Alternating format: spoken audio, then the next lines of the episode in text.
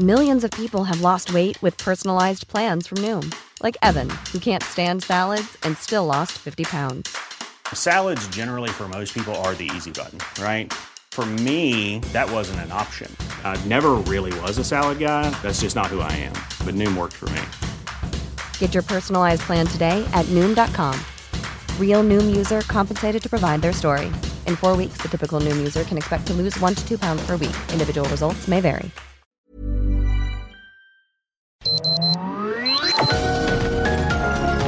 Heraldo Media Group presenta Sergio Sarmiento y Lupita Juárez.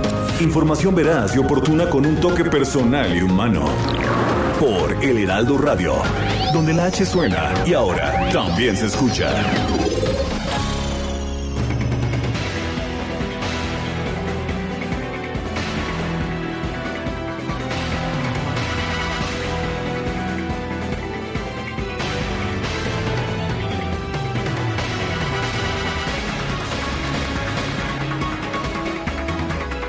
Miles de consumidores de gas LP en el país, en por lo menos cinco estados del centro y del sur, han sido afectados ya por la suspensión del abasto de este gas. Las empresas distribuidoras señalan que los repartidores que tienen su ingreso por comisiones de venta han bloqueado las instalaciones y han ordenado la suspensión de reparto de gas. Las empresas distribuidoras están ah, pues están diciendo que no es culpa de ellas. Esto lo señala la Asociación de Distribuidores de Gas que dice que ha habido agresiones agresiones de los repartidores que son comisionistas. En los últimos días, como medida de presión, estos comisionistas nos han cerrado varias plantas de distribución y no dejan que operen los autotanques, camiones cilindreros ni estaciones de carburación. Han destruido vehículos, han golpeado a nuestros empleados y han decidido no permitir a ninguna empresa comercializar el gas LP. La Asociación Mexicana de Distribuidores de Gas LP, la Amexgas, dijo que también que también que no tiene nada que ver con esta situación, pero criticó, criticó los controles de precios aplicados por el gobierno federal. Dice que los controles de precios no contribuyen a la solución de los problemas de fondo de la industria, ya que se está incentivando el robo del gas LP a Pemex y su distribución ilícita. Dice también que se está favoreciendo el fortalecimiento de grupos, grupos de choque y su control en zonas de reparto a través de organizaciones delictivas como las que se están manifestando en la zona metropolitana del Valle de México. El tema está en que está pues ah, está suspendido por lo menos parcialmente el servicio de distribución de gas LP y esto pues amenaza con dejar sin sin combustible a muchas familias, a millones de familias en nuestro país, las cuales dependen del gas LP para calentar sus alimentos y para calentar el agua. De manera que la situación complicada, generada en principio por esta, esta aplicación de un control de precios en el gas LP. Son las 7 de la mañana, 7 de la mañana con 3 minutos. Hoy es miércoles 4 de agosto de 2021. Yo soy Sergio Sarmiento. Quiero darle a usted la más cordial bienvenida a El Heraldo Radio.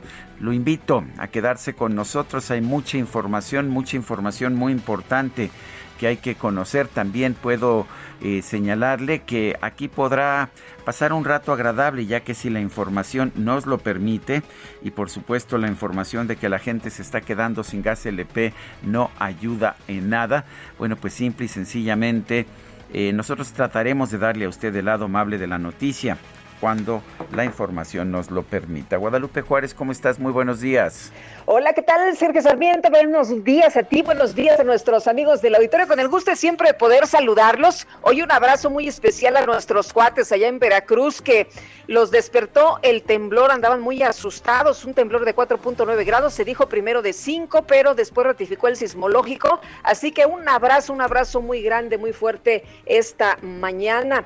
Y bueno, les tengo información, Sergio, que tiene que ver con que ya tenemos secretario de Hacienda. Ahora sí, ya eh, ratificado por la Cámara de Diputados eh, Rogelio Ramírez de la O, que descartó el día de ayer presentar una reforma fiscal que aumente los ingresos tributarios, ya que dijo hay margen, hay margen en el presupuesto de egresos del 2022 para financiar los programas del gobierno federal. Como titular de Hacienda, eh, se comprometió a impulsar el proyecto económico del presidente López Obrador, encauzando los recursos públicos en favor de los más desfavorecidos, manteniendo las finanzas públicas sanas y un clima de inversión óptimo, pues importante, importante, ahora que muchos han sacado su dinerito, su lana de México. Adelantó que el paquete económico que se presentará el próximo 8 de septiembre a los diputados será equilibrado y responsable con dimensión social y ratificará el gasto austero. Em, pues eh, el nuevo titular de Hacienda señaló que van a apostar por un ajuste en el sistema de recaudación para fortalecer los ingresos. No planteamos crear nuevos impuestos y no se incrementarán los impuestos, parte de lo que dijo el eh, nuevo secretario, ahora sí, el ratificado secretario Ramírez de la O como titular de Hacienda. Bueno, y una vez más, no es la primera, ni la segunda, ni la tercera, la primera comisión de la Comisión Permanente revisó el caso de los desafueros de los diputados Saúl Huerta, acusado de abusar sexualmente de un menor, y de Mauricio Toledo, a quien se acusa de enriquecimiento inexplicable, y aprobó un dictamen para que la Comisión Permanente pueda convocar a un periodo extraordinario de sesiones en que se ventilen estos intentos de desafuero con 13 votos a favor, 2 en contra y 0 abstenciones.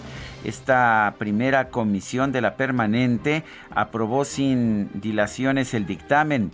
La comisión permanente va a sesionar el próximo lunes para revisar otra vez la posibilidad de convocar a un segundo extraordinario el miércoles 11 de agosto. Son las 7 de la mañana con 6 minutos.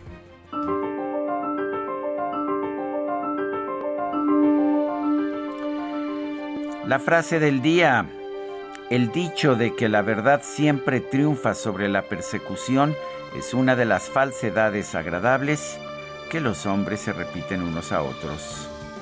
John Stuart Mill.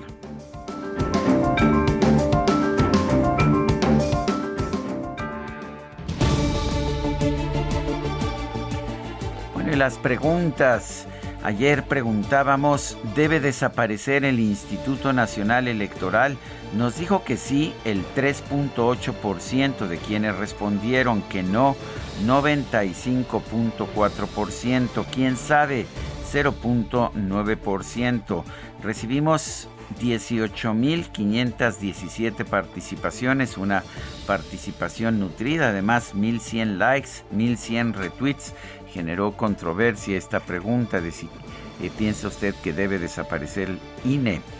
bueno, esta mañana ya coloqué en mi cuenta personal de Twitter, arroba Sergio Sarmiento, la siguiente pregunta. ¿Está usted de acuerdo con el control de precios aplicado al gas LP? Nos dice que sí 18.8%, que no 73.3%, no sé 7.9%. En 40 minutos hemos recibido 1.824 votos.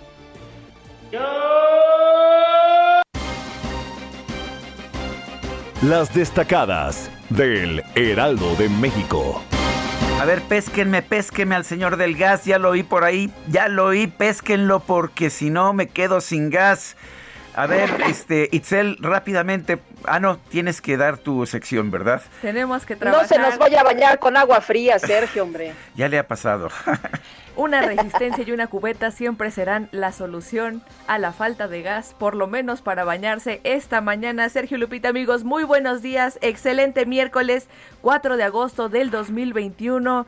Nosotros aquí en la producción cargamos gas a tiempo, así que por lo menos podemos invitarlos a darse un baño a nuestras casas porque de aquí por lo menos al fin de semana sí vamos a tener gas. Sergio Lupita amigos, empieza el quién es quién en las, en, las mentiras, en la mañanera, así que qué nervios. El circo de hoy. Nos mencionarán, no nos mencionarán. He ahí el dilema, así que no ahí vamos a estar bien al pendiente, así es Kike, que si sigues diciendo mentiras te van a mencionar ahí con la licenciada en Elizabeth García Vilchis, ¿eh? Así que... Y como tengo otros datos, prevenido, porque esta mañana puede ser mencionado DJ Quique. Sergio amigos, muchísima información también que se publica esta mañana en el Heraldo de México, así que comenzamos con las destacadas. En primera plana, van a huelga, gaseros se rebelan por tope de precio. Repartidores de seis estados iniciaron un paro. 400 permisionarios preparan un amparo colectivo para invalidar las tarifas impuestas. País, revocación. Andrés Manuel López Obrador desafía a la oposición. Los reta a organizarse con el respaldo del pueblo para decidir si se va del cargo. Ciudad de México, línea 12, suman 156 millones de pesos de apoyos a víctimas. La asistencia ha sido integral. Autoridades. Peritajes el 23 de agosto y el 6 de septiembre. Estados Michoacán, docentes exigen pago, bloquean vías férreas y protestaron en el aeropuerto de Morelia. Orbe, coronavirus regresa con fuerza a Wuhan. China realiza pruebas anti-COVID a toda la población de la ciudad donde surgió el virus. Meta, inseguridad. Guti víctima del crimen en la Ciudad de México. Eric Gutiérrez fue asaltado en su vehículo mientras transitaba en la capital. Y finalmente, en mercados, colegios privados, sin abrir 97% de las escuelas, el presidente de la Asociación Nacional de Escuelas Particulares dijo que aún hay incertidumbre para el ciclo escolar 2021-2022. Sergio Lupita, amigos, hasta aquí las destacadas del Heraldo. Feliz miércoles. Gracias, Itzel. Muy buenos días. Feliz miércoles también para ti. Son las 7 con 11 minutos. Vamos a un resumen de la información más importante de este miércoles 4 de agosto de 2021. Este martes el gremio gasero nacional, vale la pena señalar que no son las empresas distribuidoras, sino son los repartidores finales que trabajan a comisión, pidieron a los integrantes del sector a que no salgan a trabajar dicen que no cuentan con las condiciones operativas necesarias ante la aplicación de los precios máximos del gas LP establecidos por el gobierno federal que afectan sus comisiones. Bueno, y tras ese llamado, personas de Puebla, Querétaro, San Luis Potosí, Ciudad de México, Estado de México, Veracruz, Hidalgo, Tlaxcala y Morelos reportaron problemas para poder encontrar surtidores de gas. Adrián Rodríguez, presidente de la Unión de Gaseros del Valle de México, aseguró que el paro de actividades en este sector se podría prolongar indefinidamente mientras no se tenga un acuerdo con la Secretaría de Energía y la Comisión Reguladora de Energía. Y la Asociación Mexicana de Distribuidores de Gas Licuado de Petróleo, Amexgas, se deslindó de este llamado al paro. Sin embargo, señaló que ya se comunicó a las autoridades los riesgos y afectaciones generados por la aplicación de precios máximos en este sector. El Fondo Nacional de Fomento al Turismo reveló que el gobierno federal alista por lo menos 11 gasolineras en la ruta del tren Maya, las cuales serán operadas bajo un esquema de cooperativas. Y con 319 votos a favor, 53 en contra y cero abstenciones, el Pleno de la Cámara de Diputados ratificó el nombramiento de Rogelio Ramírez de la O como nuevo secretario de Hacienda. Durante su comparecencia, Rogelio Ramírez de la O aseguró que el paquete económico 2022 será equilibrado y responsable con una profunda dimensión social y desarrollo incluyente. Destacó que el presidente López Obrador mantiene su propuesta de no aumentar los impuestos. Uno de los objetivos prioritarios del proyecto económico del presidente López Obrador es encauzar los recursos públicos con un enfoque de política inclusivo en beneficio de los grupos más desfavorecidos, reforzando la protección social a través de los programas sociales focalizados, así como de promover la inversión en obras de infraestructura que generen bienestar en todas las regiones del país, incluyendo a regiones como el sureste de México. La primera comisión de la permanente del Congreso aprobó convocar a un segundo periodo extraordinario de sesiones en la Cámara de Diputados para discutir otra vez los casos de desafuero de los diputados Benjamín Huerta y Mauricio Toledo, así como del fiscal de Morelos, Uriel Carmona. No es la primera vez que discuten estos casos, pero bueno, esperemos que ahora sí lleguen a un acuerdo. La Organización Mexicanos contra la Corrupción y la Impunidad aseguró que el gobierno federal inició una investigación en contra del fiscal general de Guanajuato, Carlos Samarripa, por presuntas transacciones bancarias irregulares. Y la exdirectora de la Comisión de Agua Potable y Alcantarillado de Quintana Roo, Paula González, denunció al gobierno y al Poder Judicial del Estado por daño patrimonial y moral tras haber sido exonerada en el proceso en su contra por presunto peculado. El ciudadano rumano Florian Tudor, presunto jefe de una organización criminal dedicada a la clonación de tarjetas bancarias, fue vinculado a proceso por el delito de portación de armas de fuego de uso exclusivo del ejército. Y en Zacatecas este martes, siete hombres fueron asesinados a balazos en el municipio de Calera, en la región centro del estado. Una verdadera pesadilla lo que está viviendo Zacatecas, Lupita. Así es el infierno, el infierno, Sergio, la gente muy desesperada, muy angustiada por esta situación de violencia extrema como nunca se había sufrido antes y Calera es el municipio donde está el aeropuerto, por cierto. El gobernador de Michoacán, Silvano Aureoles, señaló que no descarta realizar una caravana por la seguridad y la paz en el país aseguró que seguirá denunciando la presunta participación del crimen organizado en las pasadas elecciones. Y voy a llegar hasta donde tope porque está en riesgo eh, la libertad y los derechos de las mexicanas y los mexicanos. Por eso recurrí a las instancias internacionales. Allá sí están preocupados, allá sí tienen mucho interés eh, por tener más información de lo que está sucediendo en México. Bueno, en términos futboleros, aquí, eh, eh, futboleros, quiero decir, beisbolísticos, aquí el presidente López Obrador bateó a Silvano Aureoles, que se quedó esperando ahí con su banquito a que lo recibiera el presidente Andrés Manuel López Obrador. Oye, y el coordinador de Morena en el Senado, Ricardo Monreal, se reunió con el gobernador electo de Michoacán, precisamente con Alfredo Ramírez Bedoya, para hablar sobre los problemas que enfrenta esa entidad por la ausencia dice del titular del Ejecutivo local. La sala regional del Tribunal Electoral del Poder Judicial de la Federación anuló los pasados comicios por la Diputación Federal del Distrito 3 de Zitácuaro, Michoacán. Ordenó que se convoque a elecciones extraordinarias. El PAN interpuso una queja ante el Instituto Nacional Electoral para que investigue si Morena, el gobierno federal o el gobierno de la Ciudad de México pagaron la propaganda que apareció en vialidades y en el transporte público para promover la consulta popular del domingo pasado.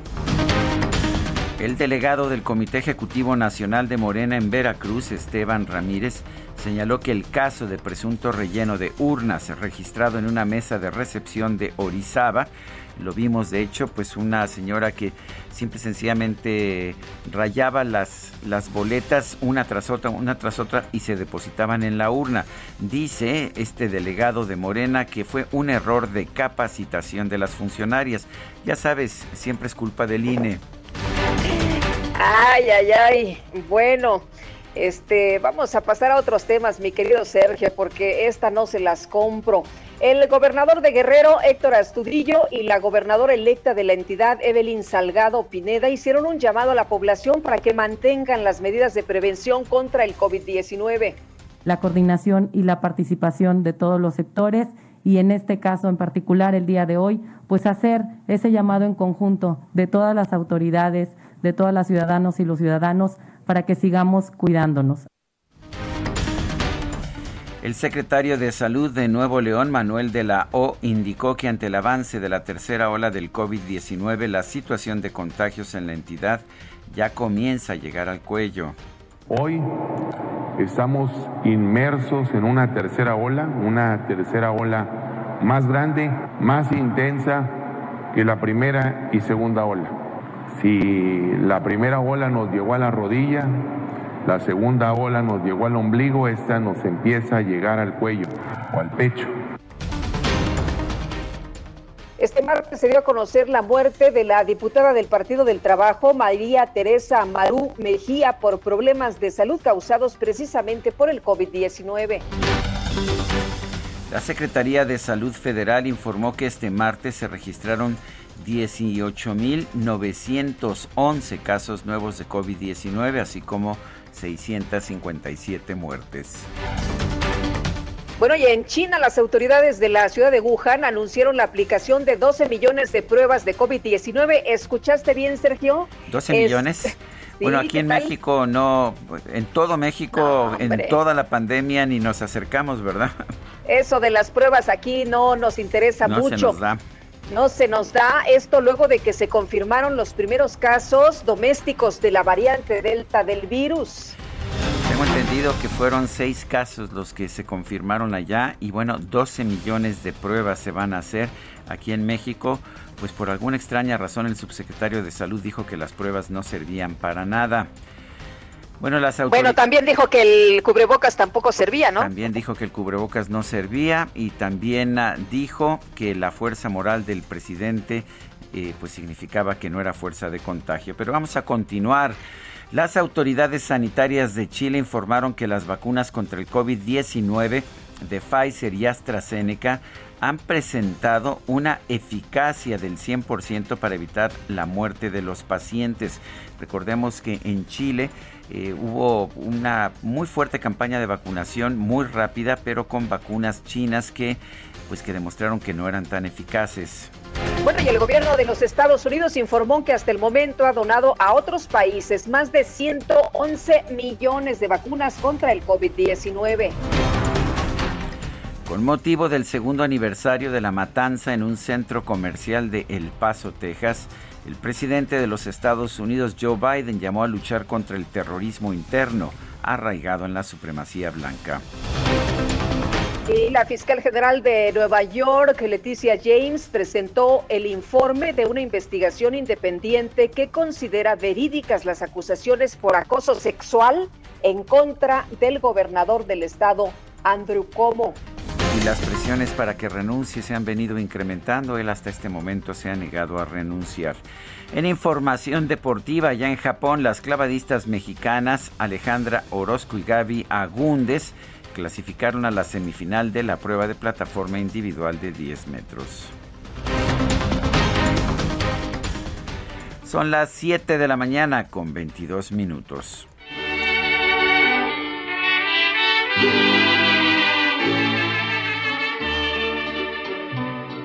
Amorcito corazón, yo tengo tentación de un beso que se prenda en el calor de nuestro gran amor, mi amor. Yo quiero ser un solo ser, un ser contigo. Pues mira, Guadalupe, para que no digas que no se te hace caso. Ayer, ayer habría sido cumpleaños de Manuel Esperón quien nació en la Ciudad de México el 3 de agosto de 1911 y falleció el 13 de febrero de 2011, casi casi al cumplir los 100 años. Manuel Esperón, uno de los grandes de la música mexicana, componía pues, sobre todo la música. En este caso, por ejemplo, de Amorcito Corazón, él compuso la música, mientras que Pedro de Urdímalas compuso la letra. Y estamos escuchando la famosísima versión de Pedro Infante. ¿Te parece? ¿Te gusta? Me gusta mucho la idea, Sergio. Amorcito Corazón. Ay, voy a aprender a chiflar. No me sale, no me sale, nunca he sabido chiflar. Le sale mejor a Pedro Infante.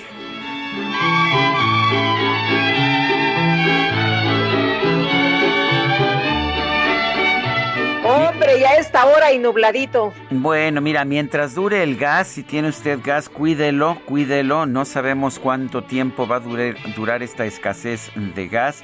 Eh, porque parte de lo que estamos viendo en este momento es producto de un paro de los repartidores. a propósito, los repartidores, ojo, no son las empresas distribuidoras. Los repartidores se niegan a repartir el gas por la reducción de la comisión que les Pues es que no les sale, ¿no? No les sale. Oye, también ellos gastan. Bueno, y dicen que no le sale. Entonces vamos a estar muy al pendiente. Mientras tanto, puede usted comunicarse con nosotros. Le doy nuestro número de WhatsApp para que nos mande mensajes de voz o mensajes escritos. 55 20 10 96 47. Repito, 55 20 10 96 47. Y bueno, pues continuamos, amorcito corazón ser contigo. Te quiero ver en el querer para soñar. Sergio Sarmiento y Lupita Juárez quieren conocer tu opinión, tus comentarios o simplemente envía un saludo para ser más cálida esta mañana. Envía tus mensajes al WhatsApp 5520 109647.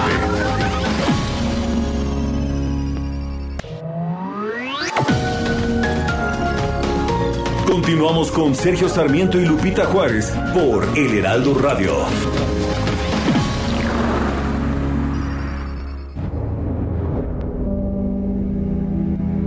Hoy se cumple un año de las explosiones en el puerto de Beirut que tuvieron lugar en Líbano.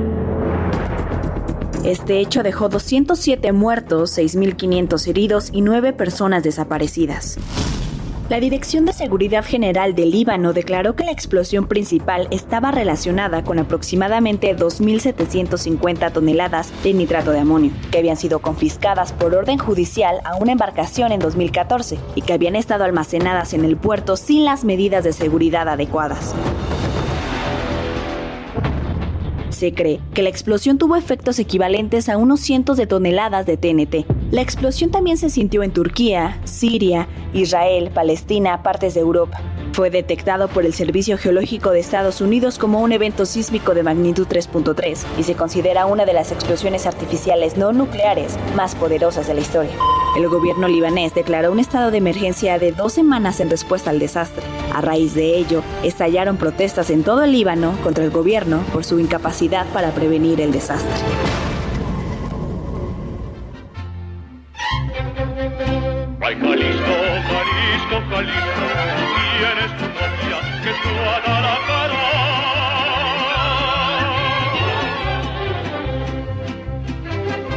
Muchacha bonita, la perla más rara de todo Jalisco es mi Guadalajara.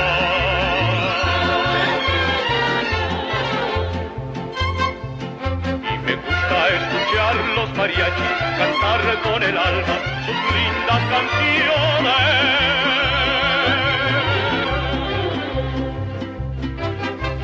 Oír cómo suenan esos guitarrones y echarme un tequila con los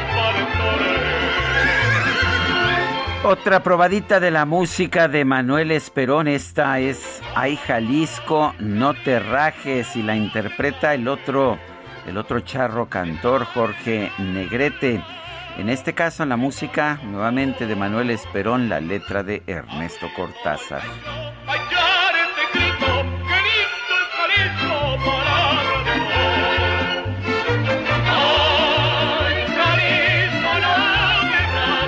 Tenemos mensajes de nuestro público. Guadalupe, adelante. vamos a empezar con Rodolfo Contreras, que nos saluda desde Querétaro. Dice que el control de precios es perjudicial para la economía. La terca realidad nos lo ha demostrado una y otra vez. Darío Tapia, el chef, dice, está muy mal lo del gas, lo que está pasando con el gas. Ojalá puedan insistir en el programa porque ya nos está afectando a muchos. Oye, fíjate que hablando de, Darío, él tiene su negocio, su panadería y otras personas que también tienen negocios están muy preocupadas por lo que pueda ocurrir, ¿eh? así que pues no nada más nos afecta en la cuestión doméstica, también en los negocios, que algunos ya han sido, han sido bastante golpeados, por cierto. Daniel Sanabria nos dice, me gustaría que me respondieran algunas preguntas si fuera posible, ¿por qué su descontento con la actual administración? ¿Por qué critican todo lo que el presidente hace en beneficio de la gente? ¿Por qué en anteriores administraciones nunca hicieron lo que hacen ahora? Yo creo que no nos escuchaba en las anteriores administraciones, don Daniel Sanabria, porque pues se quejaba, se quejaba, este, por ejemplo, eh, creo que es otra persona. Ah, es, es sí, Daniel, Sanabria. Sí, seguramente no nos escuchaba. Sí, sí, sí. Eh, te acordarás que pues no nos quería Peña Nieto, ¿no? Por ejemplo, pues que nos quería no, no Felipe... nuestros comentarios. Sí, no nos, la verdad es que no hemos sido populares con la tropa, por lo menos con la tropa que ha ocupado la presidencia de la República. Y pues en cuanto a por qué no decimos lo, lo ¿Por qué nuestro descontento con el actual gobierno? Ningún descontento, decimos lo que, creemos que está mal. Muchas veces es la propia gente que nos llama la que se queja y también aplaudimos lo que está bien cuando pues cuando hay esa oportunidad. Son las 7 de la mañana con 34 minutos. Lo mejor de México está en Soriana. Aprovecha manzana Red Delicious a granel, manzana Red en bolsa o durazno prisco a solo 27.80 cada kilo. Y la papa blanca a 16.80 el kilo. Sí, a solo 16.80 el kilo. Martes y miércoles del campo de Soriana. Agosto 4. Aplican restricciones. Bueno, pues el presidente López Obrador aseguró que se garantizará el abasto de gas LP en el Valle de México y en Pachuca ante la protesta de distribuidores y comisionistas. Vamos a escuchar parte de lo que ha dicho esta mañana en su conferencia. Comentarles de una vez que frente a esta protesta de los distribuidores y comisionistas del gas, estamos eh, tomando las medidas que corresponden en tres direcciones, tres sentidos. Primero, garantizar el abasto del gas a los pobladores de la Ciudad de México, del Valle de México y eh, Pachuca, porque no es un asunto nacional, afortunadamente. Es aquí en la ciudad donde hubo esta protesta el día de ayer y en Pachuca. El punto dos es que se está analizando la posibilidad de presentar denuncias en contra de quienes se nieguen a cumplir con su obligación de prestar el servicio de un insumo fundamental para la gente. Y tercero, se va a hablar con los distribuidores, con los comisionistas para ofrecerles garantías de seguridad, porque ayer comentaban que no podían salir porque les podían eh, vandalizar sus unidades. Va a intervenir la Guardia Nacional para este, proteger a distribuidores, a comisionistas bueno, pues ahí la voz del presidente Andrés Manuel López Obrador sobre este tema del abasto de gas que dice se compromete el presidente, asegura que se va a garantizar. Y dice el presidente que la protesta es de distribuidores y comisionistas. Las empresas distribuidoras, de hecho, han señalado que ellas no participan en el paro, pero vamos a hablar con Carlos Serrano, presidente de la Asociación Mexicana de Distribuidores de Gas Licuado y Empresas Conexas. Carlos Serrano, buenos días. Gracias por tomar nuestra llamada. El presidente dice que, pues, que las distribuidoras están participando en este paro. ¿Cuál es la realidad? Muy buenos días, Sergio y Lupita. Eh, buenos días. Gracias por la oportunidad de platicar con ustedes, con su auditorio.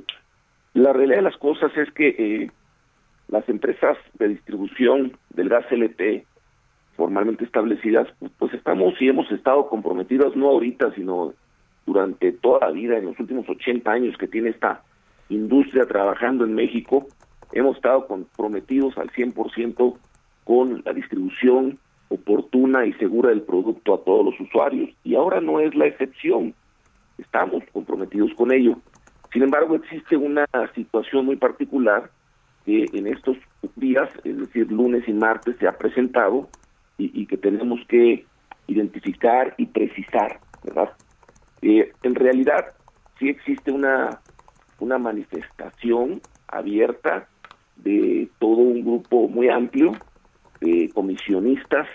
Los comisionistas hay que entender que no son personas que son empleados directos de las empresas, sino que son personas físicas que se conoce como el hombre camión, que la Comisión Reguladora de Energía le ha otorgado permisos en lo individual, en lo personal, y que ellos compran el producto a una o a otra o a otra empresa distribuidora y entonces lo distribuyen y así han venido trabajando este a lo largo de muchos años.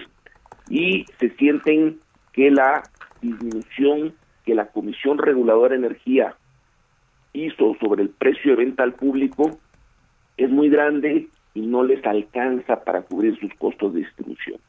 En ese sentido es como se han manifestado y desafortunadamente lo han hecho de una manera en la que genera afectaciones y riesgos de desabasto. Eh, debo decirte que las empresas distribuidoras no estamos de acuerdo en que no se salga a trabajar, porque es un bien y un producto indispensable y necesario en los hogares y una gran cantidad de empresas, tortillerías, panaderías, transporte público, restaurantes, hoteles, lavanderías, y necesitamos todo ese producto. Las empresas han mantenido un diálogo continuo con los comisionistas, tratando de explicarles y convencerles de que hay que salir a trabajar. No se ha logrado aún, pero el diálogo permanece y tenemos nosotros la esperanza de que podamos irlos convenciendo. Sin embargo, existe un problema de fondo, es un problema económico y que fue originado por una decisión de una disminución de precio a un grado extremo por parte de la Comisión Reguladora de Energía. Nosotros le proponemos a la Comisión Reguladora que se modifique ese precio máximo que establecieron, que se revise y que se consideren en la metodología pues variables realistas, porque no se están considerando todos los costos de distribución implícitos que garanticen la entrega de ese producto con oportunidad y que el abasto se garantice y que se mantenga la seguridad. Entonces es necesario hacer una revisión de esto.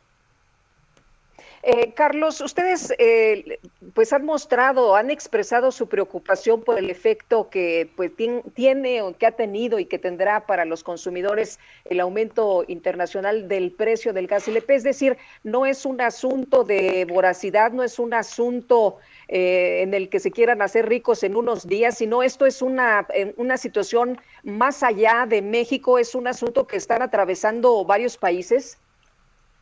Eh, absolutamente, Lupita, tienes toda la razón en tu comentario. Mira, precisamente eh, todos los países importadores de gas LP estamos enfrentando una situación de costos altísimos en, el precio internacional del propano, derivado precisamente de esa reactivación económica y de una alta demanda en China por el uso del propano para la petroquímica, para los productos plásticos. Entonces, esto ha jalado la demanda y la producción se quedó estancada derivado de los problemas del año pasado internacionales. Entonces, bajaron los inventarios y los precios están muy altos. Todos los países, no, no es particular de México, es un tema de todos los países.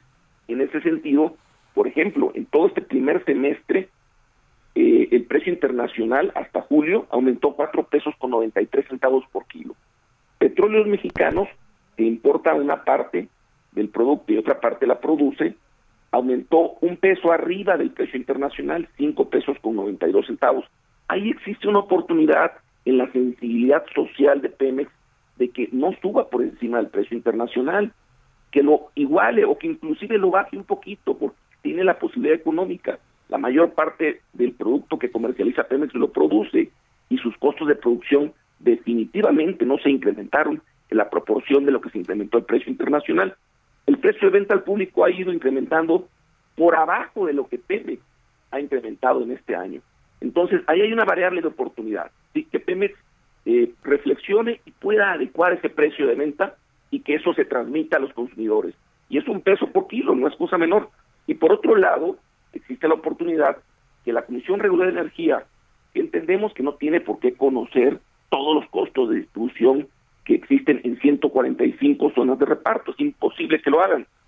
Pero bueno, que permita la participación y el diálogo con las empresas, con los empresarios, con las asociaciones, que conocemos de eso, que escuche de una manera abierta y que nos permita colaborar y contribuir en la implementación de una solución integral para este problema. Pero, don Carlos, precisamente porque es imposible conocer todos los elementos del precio de distribución de un producto como el gas LP, yo tengo entendido que la ley establece que debe ser el mercado el que fije el precio y no la y no la cree, no no no creo yo que la CRE tenga esa facultad.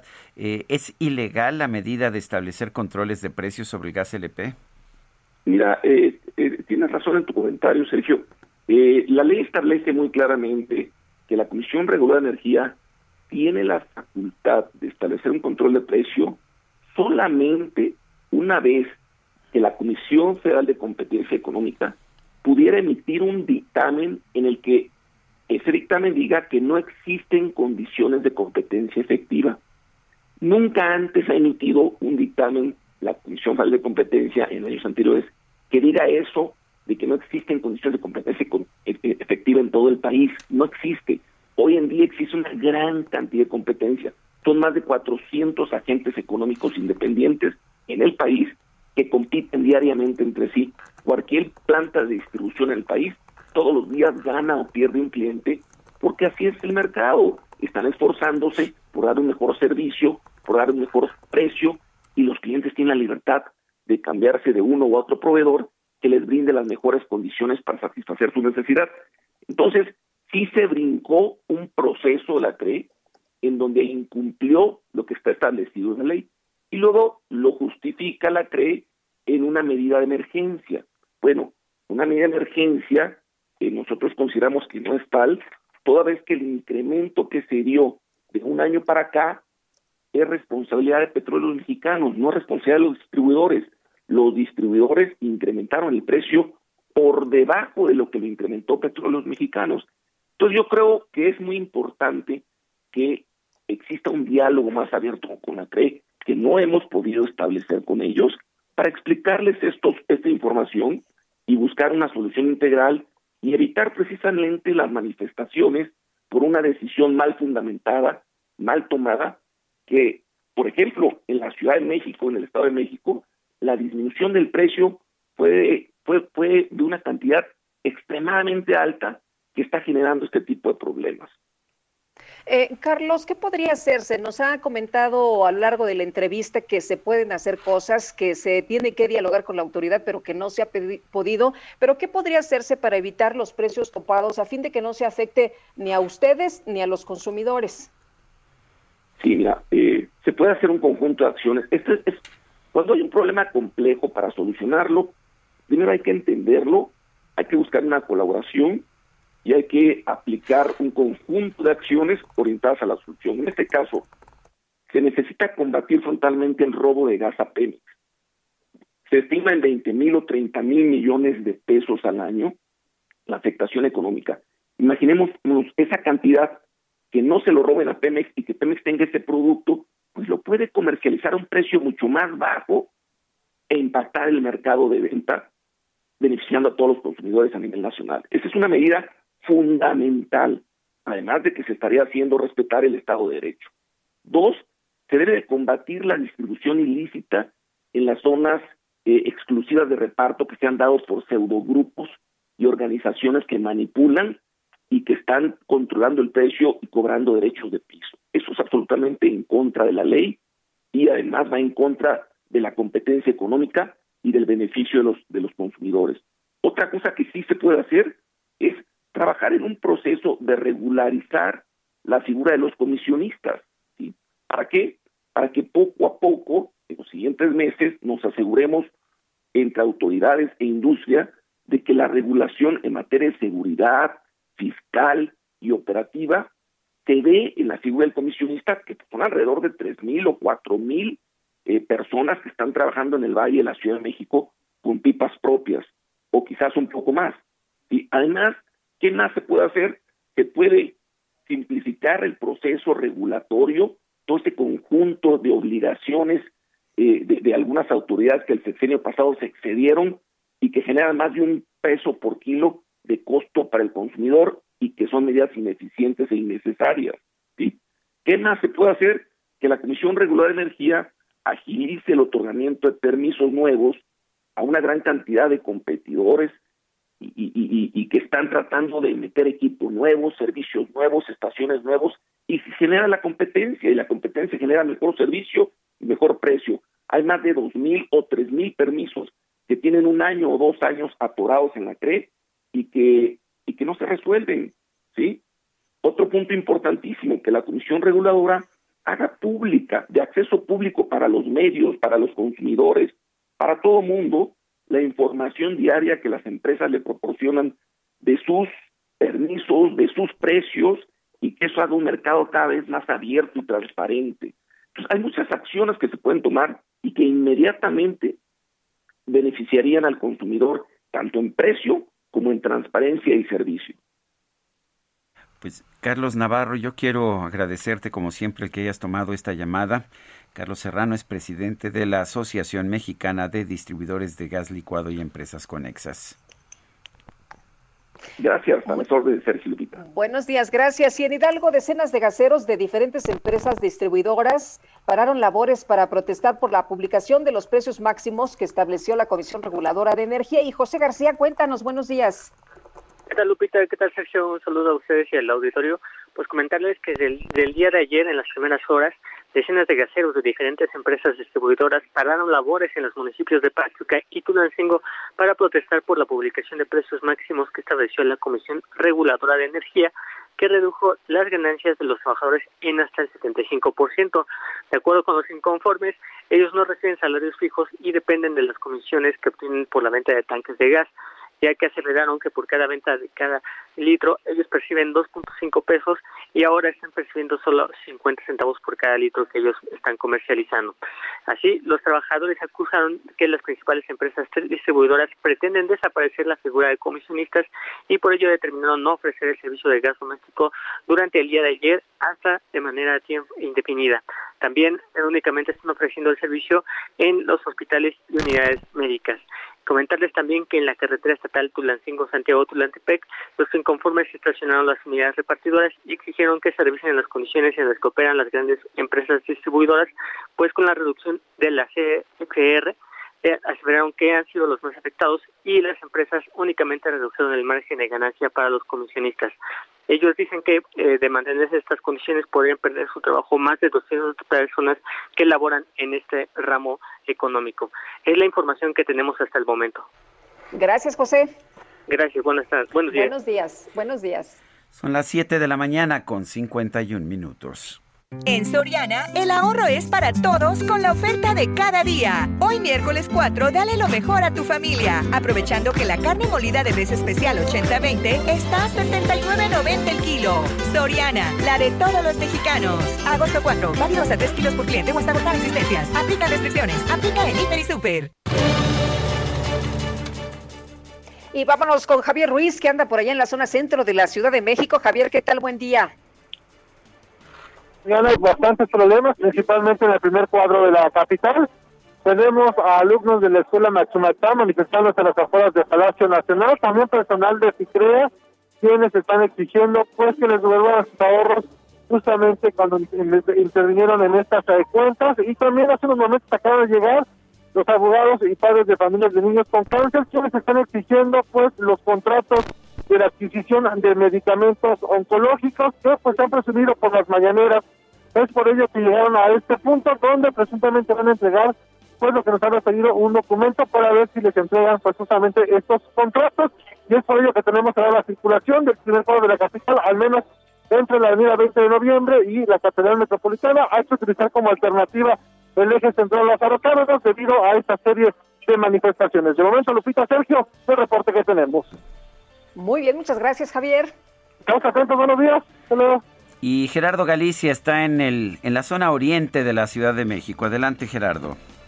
Así es, Sergio Lupita, excelente mañana. Y en este perímetro ya se deja sentir la falta de gas luego de esta protesta y parado de labores que han anunciado quienes reparten este combustible. Ya tenemos algunos comisionistas cerrando la gasera que se ubica sobre Javier Rojo Gómez, casi en su cruce con el eje 6 sur, y eso está afectando ya a muchísimas personas. Estaban llegando amas de casa, algunas eh, personas eh, con sus tanques de gas para poder eh, abrir sus negocios, transportistas y muchos vehículos del transporte público. De hecho, tenemos una fila bastante, bastante larga de microbuses esperando recargar gas. Sin embargo, no lo van a poder realizar el día de hoy. Se van a quedar sin trabajar por este paro de labores que están realizando los llamados comisionistas. Si nuestros amigos van a utilizar Rojo Gómez, tenemos reducción de carriles llegando al Este Sur. Por esta situación habrá que manejar con paciencia. Por lo pronto, el reporte, vamos a seguir muy, muy pendientes. Muy bien, Gerardo Galicia, gracias por esta información. Son las 7 de la mañana. 7 de la mañana con 53 minutos. Quiero recordarle nuestro número de WhatsApp es el 55 2010 96 47. Díganos si tiene todavía gas, si está teniendo problemas, si está logrando conseguir abasto de gas. Queremos tener una idea de qué tan generalizado es el problema en estos momentos en los lugares en donde usted nos escucha. Nosotros vamos a una pausa. Guadalupe Juárez y Sergio Sarmiento estamos en el Heraldo Radio transmitiendo a lo largo y a lo ancho de la República también a través de internet por heraldodemexico.com.mx. Regresamos. Oír cómo suenan esos guitarrones y echarme un tequila con los pastores.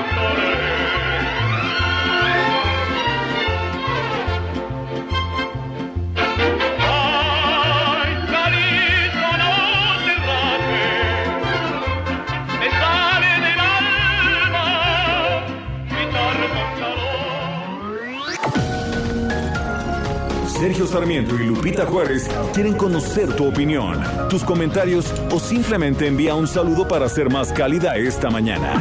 Envía tus mensajes al WhatsApp 5520 109647.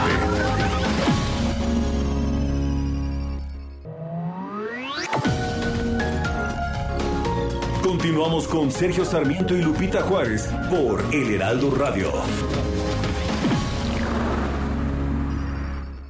Lo mejor de México está en Soriana. Aprovecha manzana Red Delicious a granel, manzana Red en bolsa o durazno Prisco a solo 27.80 cada kilo. Y la papa blanca a 16.80 el kilo.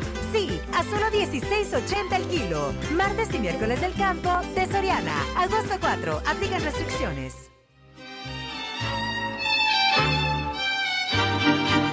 Como espuma que inerte llega el caudaloso río,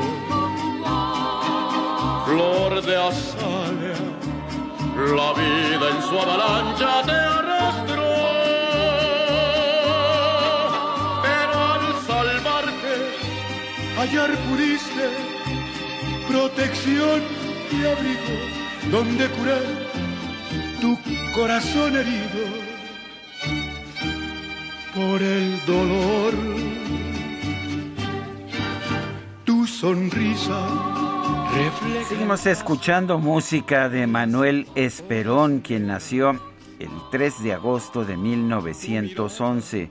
Él escribía la música de todas estas canciones que estamos escuchando.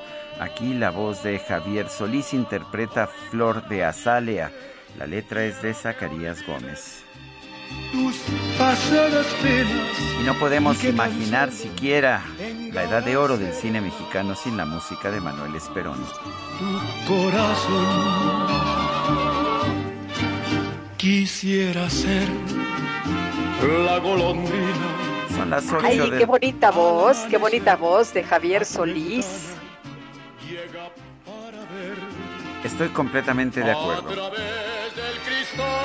Son las ocho. Cantamos ya con él, total ya es miércoles, mi querido Sergio, estamos muy cerquita del viernes. Ah, pues entonces festejemos como si fuera viernes. Festejemos.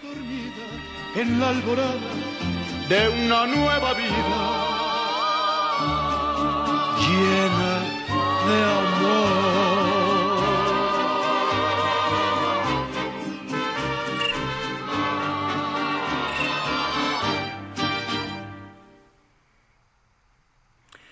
Son las ocho con dos minutos, nos dice una persona, los gaseros protestan por el precio del gas LP, pero algunos son deshonestos, no dan completos los litros. Un tanque de 20 no viene completo. Nuestro presidente no sabe manejar algunos problemas, ni modo a usar leña o carbón. José Luis. Uy, no, eso es lo que quisieran algunos, ¿no? Pues sí, parece. Que usáramos carbón. Oye, buenos días, Lupita y Sergio. No sé qué sigue después de la encuesta. ¿Dónde puedo pedir que investiguen el gobierno de López Obrador cuando fue un jefe de gobierno de la Ciudad de México? Hay muchas dudas sobre las obras que construyó, que según escuché le puso candado a los archivos. Saludos a todo su equipo. Atentamente, Javier Cruz. Pues en el, en el de los segundos pisos no estaba reservado 12 años, si no mal recuerdo. Bueno, y nos dice otra persona, quisiera saber si el gas natural también está incluido en el problema del control de precios. Es Beto Reynoso. No, hasta este momento el control de precios se está aplicando solamente al gas LP, que es el más usual. El gas natural lo usan los riquillos y pues entonces parece que ahí sí no hay problema.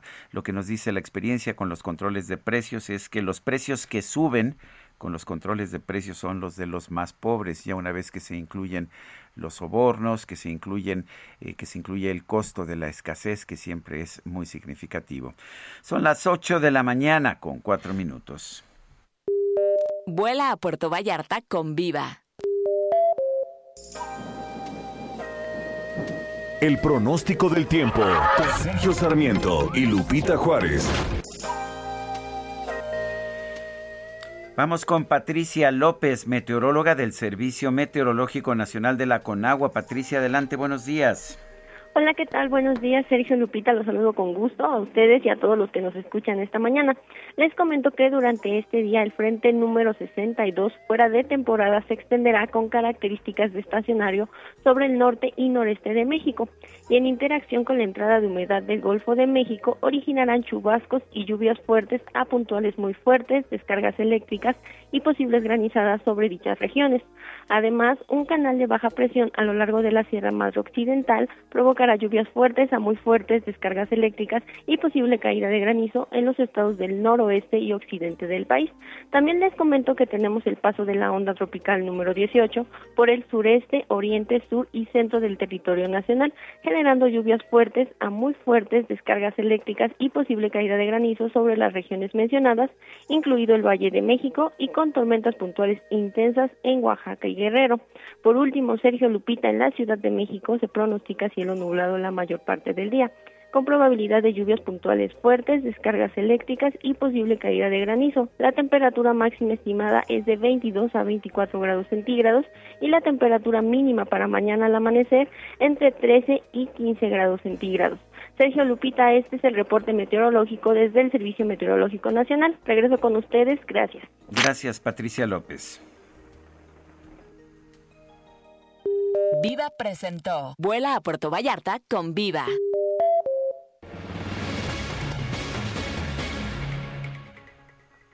Bueno, pues este martes el presidente Andrés Manuel López Obrador afirmó que su gobierno afirmó que su gobierno no descarta la vacunación contra COVID-19 para niñas, niños y jóvenes con enfermedades que necesiten una protección especial. Esto siempre y cuando los organismos internacionales lo recomienden. En la línea telefónica y como siempre agradecemos al doctor Francisco Moreno, médico internista e infectólogo del Hospital ABC que platique con nosotros. Doctor, ¿cómo estás? Muy buenos días. Buenos días, Lupita. Sergio, un gusto estar con ustedes y su auditorio. ¿Qué nos dice la ciencia al respecto de la vacunación de, adolescentes y de niños? Eh, pues mira, hay ahorita en este momento 19 protocolos que se están llevando en el mundo para vacunar a niños. Están divididos en tres grupos, uno de seis meses a dos años, otro de dos años a cinco y otro de, de 5 años a 12. Sabemos que a partir de los 12 años ya está aprobada la vacunación por Pfizer y en estos protocolos han incluido tres vacunas, Johnson y Johnson, eh, Pfizer y Moderna. Seguramente para los próximos dos, de dos a cuatro semanas se apruebe la vacunación para niños de, de 5 a 12 eh, y muy probablemente para dentro de dos o tres meses, de seis meses a dos años. La realidad es que tenemos que vacunar a la mayor cantidad de personas para que el virus deje de replicarse, es decir, deje de seguir eh, multiplicándose con la posibilidad de generar variantes, que esto es lo que nos tiene ahorita en este tercer repunte en México. Eh, Paco, en el caso de, del Delta, en estos momentos, muchos papás están muy angustiados, muy preocupados. Eh, veíamos ayer una nota de, contagios de niños, de adolescentes, un niño de 13 años que se contagia por COVID y fallece. Eh, ¿Qué le puedes decir a los papás? ¿Qué acciones deben tomar en estos momentos ante el contagio de Delta, que es mucho más rápido y mucho más fuerte? Ese, ese es el punto, yo creo que clave que hay que entender eh, desde el que se descubrió el virus, existe la posibilidad remota de que un niño fallezca por COVID. Los primeros reportes hablaban de 0.07, es decir, 7 de cada 10 mil niños que se van a infectar podrían fallecer. El último reporte que hay, que se hizo en la revista Nature, que publicaron el 15 de julio, hablan de que de cada 10 mil niños que se infectan, 3 pueden fallecer, o sea, la mitad de lo que había al principio. Ahora, el problema que estamos viendo es que si en una semana se infectan 100 mil niños, pues entonces no son 7 o 3, sino son 70 o 30. Y eso, en número total, hace sentir a la gente que se están muriendo más niños. La realidad es que se están infectando más niños porque esta variante, como lo comentas, es altamente contagiosa. Recordemos que la primera de una persona se contagiaban dos, de esta de una se contagian nueve. Entonces, ese es el crecimiento de contagios que hay, que hace que en el aparente haya más muertes de niños, pero no es en porcentajes en el número total por el número de contagiados. Eh, doctor, ¿cuál es tu posición acerca del regreso a clases? ¿Deben o no regresar a clases los niños? En momento, mi posición sería que no. ¿Por qué? Porque estamos teniendo una transmisión altísima de casos. Y no sabemos si ya llegamos a la punta de la esta tercera ola o no. ¿De qué depende que lleguemos a la punta de esta tercera ola? De que realmente nos cuidemos. Si ahorita abriéramos clases, aumentamos la movilización. No es necesariamente que los niños se infecten más en las escuelas, pero hay trayectos en donde los niños tienen que viajar en transporte, eh, se van a exponer más con otros jóvenes que todavía no tienen vacunación. Creo que los dos factores que deberían ayudar a abrir las escuelas son, uno, que el número de contagios que esté habiendo en este momento disminuyera, y segundo, que el número de vacunados, sobre todo jóvenes que son los que estamos viendo ahorita en los hospitales, aumente. Ojalá y también se pudiera lograr que se vacunaran niños, porque eso volvería mucho más seguro el regreso a clases. Eh, eh Paco, si entonces si tuviéramos vacunas, eh, ¿sería bueno que empezara a vacunarse a los niños desde los 12 años? ese comentario de que nada más se van a vacunar niños que tengan cierto riesgo, pues no, no es correcto. Eh, aquí tenemos que entender que si los niños no se han vacunado, no es porque pensemos que la vacuna sea mala para los niños. No se han vacunado los niños porque no son el grupo de mayor riesgo, pero eventualmente no solamente mm, lo que tienes que hacer para controlar esta pandemia no es solamente evitar muertes, eso pues, es lo prioritario, claro, pero lo que tenemos que evitar es transmisión del virus. Mientras el virus se siga transmitiendo, podemos tener otra variante que ya no sea delta, que sea omega o ya hay muchas letras que ya fueron usadas para diferentes variantes, y que esa variante escapara a la vacuna. Entonces nos pondría a todos, incluso los ya vacunados, en riesgo de volvernos a infectar. Entonces, la meta debe de ser que disminuyan los contagios y para eso necesitamos que los niños estén vacunados. Eh, 26% de la población mundial tiene menos de 14 años. Entonces, no le tengamos miedo a la vacunación de los niños no se ha realizado. ¿Por qué? Porque son los de menor riesgo. Pero estamos viendo, ayer llegamos allá más de 4.2 millones de dosis aplicadas, es decir, 4.2 billones en el término anglosajón de dosis aplicadas, y la seguridad de las vacunas es maravillosa y el beneficio ha sido increíble, pero pues desafortunadamente no en todos los países se han alcanzado los porcentajes de vacunación que quisiéramos tener. En México, solo el 20% de la población mexicana tiene esquema completo de vacunación. Viéndolo de otro punto de vista, es 80% el que sigue estando en riesgo, porque sabemos que con una sola dosis todavía corremos riesgo de enfermarnos gravemente. Entonces, tenemos que vacunarnos lo más rápido y eficazmente posible. Muy bien, pues Paco, muchas gracias por platicar con nosotros esta mañana. Muy buenos días. Buenos días, eh, Sergio. Buenos días, Lupita. Y a seguirnos cuidando. Gracias. Efectivamente, a seguirnos cuidando. Nosotros lo estamos haciendo. Eh, hemos regresado a, a, nuestra disposición de transmitir de manera distante, con, con distancia, de hecho más que sana. Eh, ¿Por qué lo hacemos? Porque en, una cabina de transmisión que es relativamente pequeña no hay forma de mantener pues una distancia suficiente y más cuando permanece uno aquí tres horas uh, transmitiendo.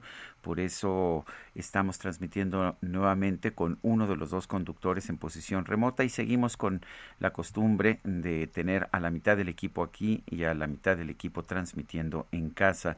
Guadalupe Juárez está transmitiendo desde la hermana República de Coajimalpa, sí, y yo estoy esta semana en las instalaciones, magníficas instalaciones, debo decir, del Heraldo de México, aquí en Benito Juárez, en la Ciudad de México. Y vamos a continuar así, me parece de momento, Guadalupe, porque no vemos clara la situación. También estamos usando cubrebocas. Eh, todo el equipo de producción utiliza el cubrebocas. Yo soy el único que no lo utilizo para poder tener una mejor emisión de voz. Eh, pero pues todo el mundo aquí en las oficinas sí. utilizando el cubrebocas. Pues hay que cuidarse mucho, hay que cuidarse, Sergio, y bueno, como decía el doctor Paco Moreno, no hay que tenerle miedo a las vacunas para los niños ni para los adultos. Eh, importante la vacunación, nosotros ahí en el equipo me parece que ya la mayoría estamos vacunados, faltan los más jóvenes, pero para nosotros es muy importante, de vital importancia la vacunación. Y vámonos con Luis Pérez, ¿te parece? Vámonos, vámonos. En el Valle de México los hospitales también están presentando problemas de disponibilidad para atención de pacientes. Pacientes de COVID-19. Luis Pérez Curtade nos tiene la información. Adelante. Su familia está contagiada y permanece aislada en su casa. Después de 10 días de hospitalización, Alberto Cadillama, de 40 años, salió avante de COVID. ¿Usted llegó a pensar que, llegó a pensar que iba a morir? La verdad es que sí, porque tengo escasos una semana que falleció un primo cercano. Y pues sí se siente feo. Hace una semana recibió la primera dosis del fármaco Sputnik. Yo creo que si no hubiera tenido ese, esa, ese refuerzo, no, no lo hubiera este hospital Polanco Unidad Coacalco, Estado de México, está al 100% su capacidad con pacientes COVID, 11 en estado crítico y 8 más en la línea de muerte. Nos llegan de, todos los estados, se nos ha enviado hasta de Chiapas, de Hidalgo, porque el, el sistema eh, de salud público está rebasado en otros estados, incluso el sector privado. Ante la saturación de hospitales del ISTE, Seguro Social y los estatales, personas que requieren atención especializada los canalizan a los servicios privados como el Hospital Polanco Unidad Coacalco, que fue convertido en COVID con capacidad al momento de 30 camas, todas ocupadas. La demanda es constante, muchos llegan con menos de 40% de saturación de oxigenación. Los jóvenes caen en una visión de eh, sentirse inmortales o inalcanzables por la enfermedad grave y la realidad de, está menos alejada de lo, de lo que pareciera, porque en, en, este hospital más de la mitad de los pacientes que tenemos actualmente internados son adultos. Bueno, pues es, es Luis Pérez Curtade. Adelante, Lupita. Bueno, desde hace unos días afuera del hospital de perinatología apareció pegado en un poste una cartulina, Sergio, en la que se firmaba que los eh, trabajadores de la salud de este instituto estaban trabajando sin insumos y bajo protesta. Y vamos precisamente con información de Amado Azueta. Amado, ¿qué tal? Muy buenos días. Ya les vimos tu publicación eh, sobre estos carteles que están aquí afuera del Instituto Nacional de Perinatología. Eh, estos carteles están, se han duplicado, se han replicado en varios puntos, dándole a entender a la gente que están trabajando bajo protesta porque no tienen los insumos básicos para atender a las madres que, que llevan a sus hijos o que van a dar a luz y que están bajo una circunstancia especial. Y bueno, platicamos el día de ayer con tres madres adultas mayores de diferentes partes de la República Mexicana, de Oaxaca, Veracruz y Guanajuato, que llevaron a sus hijas precisamente que tienen alguna complicación con el embarazo. La señora Sofía, procedente de Guanajuato, nos explicó que su hija viajó en ambulancia desde el municipio de Salvatierra. Escuchemos. está embarazada y es de alto riesgo porque padece del corazón y por eso este, la, nos la mandaron hasta acá. Allí no hay hospital, nomás hay este centro de salud y allí nos mandan a Salvatierra y de Salvatierra para acá nos mandan. La hija de la señora Juana, quien viajó en avión desde Puerto Escondido, Oaxaca, para no eh, pues no arriesgarse en el transporte de, camión, reconoce que en el Instituto de Perinatología la han tratado bien eh, y pese a lo que los médicos están trabajando bajo protesta. Escuchemos. Y como el parto de ella es complicado porque el bebé viene mal, se viene pegado el, bebé con la placenta. Y este allá no hay aparato en Puerto. Y así que hoy tuvo la cita. Oiga, ¿y, cómo lo han tratado? ¿Todo bien? Eh, hasta ahorita bien, porque ahorita pasó. Nos, aquí nos formamos como a las seis, como sí, como a las seis. Y ahorita ya pasó, pasó. Y la mandaron a sacar copias. Pero ya ahorita ya la están atendiendo, creo, allá adentro. Creo que le van con a... esto del COVID no les han puesto trabas o algo? No, no. Estas mujeres reconocen que no estarían pasando por esto, no tendría que venir a la Ciudad de México si en sus estados pues tuvieran pues todos los insumos necesarios y sobre todo los hospitales. Y una muestra, Sergio Lupita, de que el personal de salud está operando pese a las carencias de equipo de protección, tanto del COVID como insumos generales, desde jabón, cubrebocas, cinta micropor, agua oxigenada, brazaletes para los recién nacidos, ligaduras umbilicales, bolsas recolectoras de orina, entre otros, es que se sigue atendiendo y pese a todo esto, los doctores y enfermeras eh, y también el personal de salud, pues no sé, ellos se dan el momento de ayudar a las personas, como nos explica la señora eh, Rosa, que viene desde Veracruz. Escuchemos. En dado nada más venimos a buscar una farmacia de especialidades y ya le preguntamos a un doctor y ya le dijeron que, que podía pasar a pedir una receta para que se facilite el, para encontrar la leche. ¿Los están atendiendo bien entonces? Pues, sí. Las protestas de los trabajadores de salud del Instituto de Perinatología, Nacional de Perinatología, continuarán mientras atiende a la gente y hasta que las autoridades pues le resuelvan esta falta de insumos. Sergio Lupita es el reporte que tenemos. Amado, muchas gracias. Buenos días. Gracias, es Amado Azueta con pues con esta información y no deja de preocupar Guadalupe que a pesar de que nos dicen una y otra vez que ya se han comprado los medicamentos, eh, pues una y otra vez eh, el mundo real, el mundo al que no llegan los políticos, sigue presentando unas carencias impresionantes. Siempre ha habido carencias en el sector público de salud, pero las de hoy son peores. Y te digo una cosa, la Secretaría de Salud dijo que este mes se resolvería el desabasto en el Instituto de Perinatología. Bueno, pues vamos a ver lo que pasa. ¿Dónde lo hemos escuchado, no? Cuando, ¿Dónde te, lo hemos cuando escuchado? te prometen todas las semanas que ya se resuelve el problema, que ya se resuelve el problema y que ya se resuelve el problema, te empiezas a volver escéptico. La Asociación Nacional de Escuelas Particulares informó que solo 2.6% de los colegios privados tienen abiertas sus instalaciones para clases presenciales para el ciclo escolar 2021-2022. Laura Quintero, adelante. Hola Sergio Lupita, buenos días.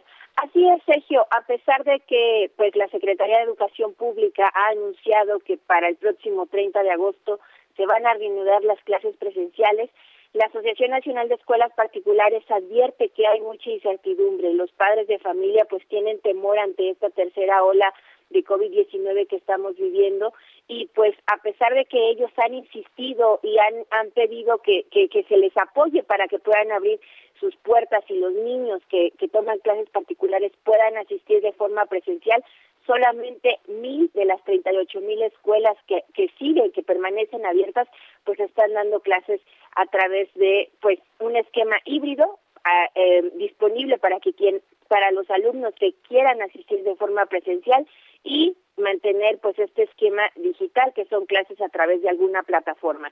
Déjenme comentarles, Sergio Lupita, que a pesar de que ya llevamos más de año y medio de la pandemia, más del 20% de las escuelas particulares no han reanudado sus clases. Lo que nos comenta eh, Alfredo Villar Jiménez, que es presidente de esta asociación, es que muchas estaban planteando todavía la posibilidad de regresar a, dar clases en este periodo escolar, pero pues dada que las eh, indicaciones tanto de la Secretaría de Educación Pública como de distintas dependencias no es clara, pues desgraciadamente no se ve un panorama pues que les dé certidumbre y también hay una, una situación que, que me parece que es destacable y es que estas escuelas están trabajando a marchas forzadas porque de los 485 mil trabajadores, tanto docentes como personal administrativo, actualmente solo están trabajando 285 mil. Esto es 200 mil menos de los que estaban laborando antes de la pandemia.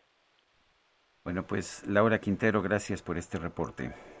Gracias a ustedes, Sergio Lupita. Buen día.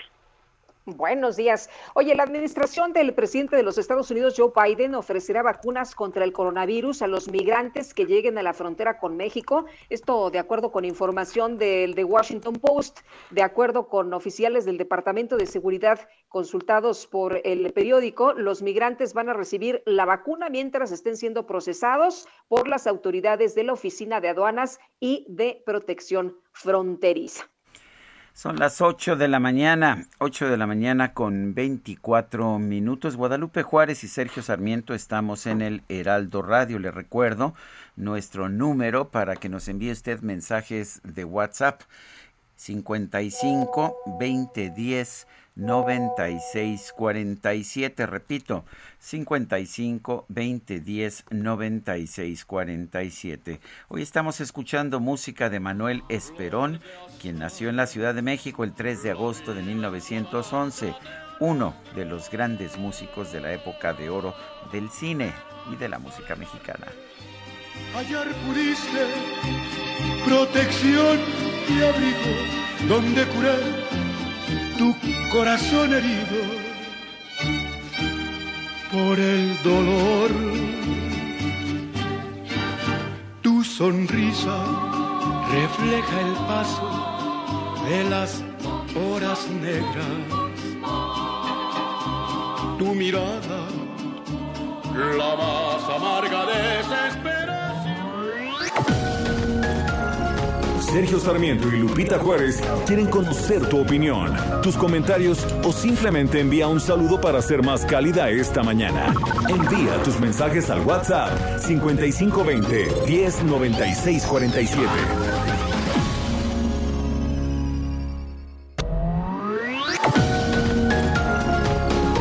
Continuamos con Sergio Sarmiento y Lupita Juárez por El Heraldo Radio.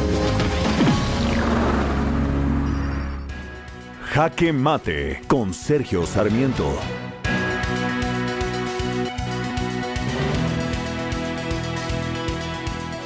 La experiencia nos dice que los controles de precios terminan dañando más a aquellos consumidores que dicen querer beneficiar. Sí, efectivamente, cuando se establecen controles de precios y estos niveles de precios quedan por debajo de los niveles reales que deberían tener, el resultado es un desincentivo de la producción y de la distribución. Finalmente, lo que vemos es una menor oferta del producto que se controla bajo este procedimiento y esto significa que en el largo plazo suben los precios o peor aún se generan mercados negros, mercados en los que hay que sobornar para obtener el producto. Eso es exactamente lo que estamos viendo con la decisión del presidente de la República de imponer controles de precios al gas LP ya estamos viendo las disrupciones al mercado, a pesar de que todavía no hay una afectación real tanto a la producción como a la importación de gas. Lo peor de todo es que la mayor parte del aumento de los precios del gas LP han sido producto del incremento en Pemex de los precios con los que vende este producto a los distribuidores. Si realmente se quisiera establecer un control de precios, el primero que tendría que aplicarlo es Pemex y bajar el precio al que está dando el producto, pero la verdad es que estamos viendo un incremento a nivel internacional y lo que hay que hacer es más bien entenderlo en lugar de tratar de pelear contra la marea. Los controles de precios son la peor medida que puede aplicar un gobierno para tratar de detener un incremento en los precios de cualquier producto. El que lo esté haciendo el gobierno de México es simplemente un reflejo de su ignorancia económica. Yo soy Sergio Sarmiento y lo invito a reflexionar.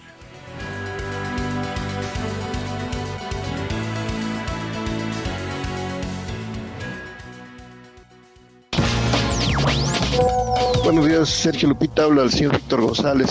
A fin de cuentas, el consumidor final es el que sale pues pagando todo, ¿no? De lo del gas, porque hay incrementos, no hay incrementos, de todas maneras, uno cuando compra un tanque de gas nunca viene en la cantidad que compra. Gracias, buenos días.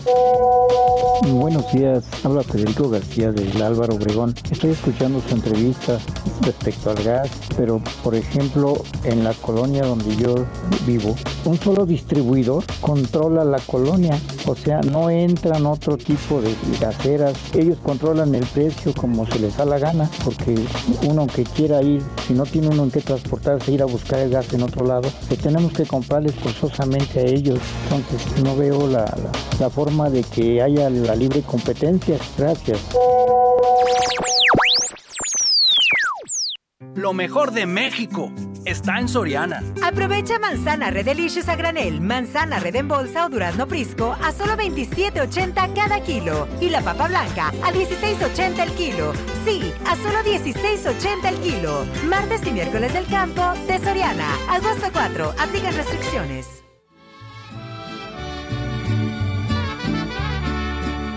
Mujer,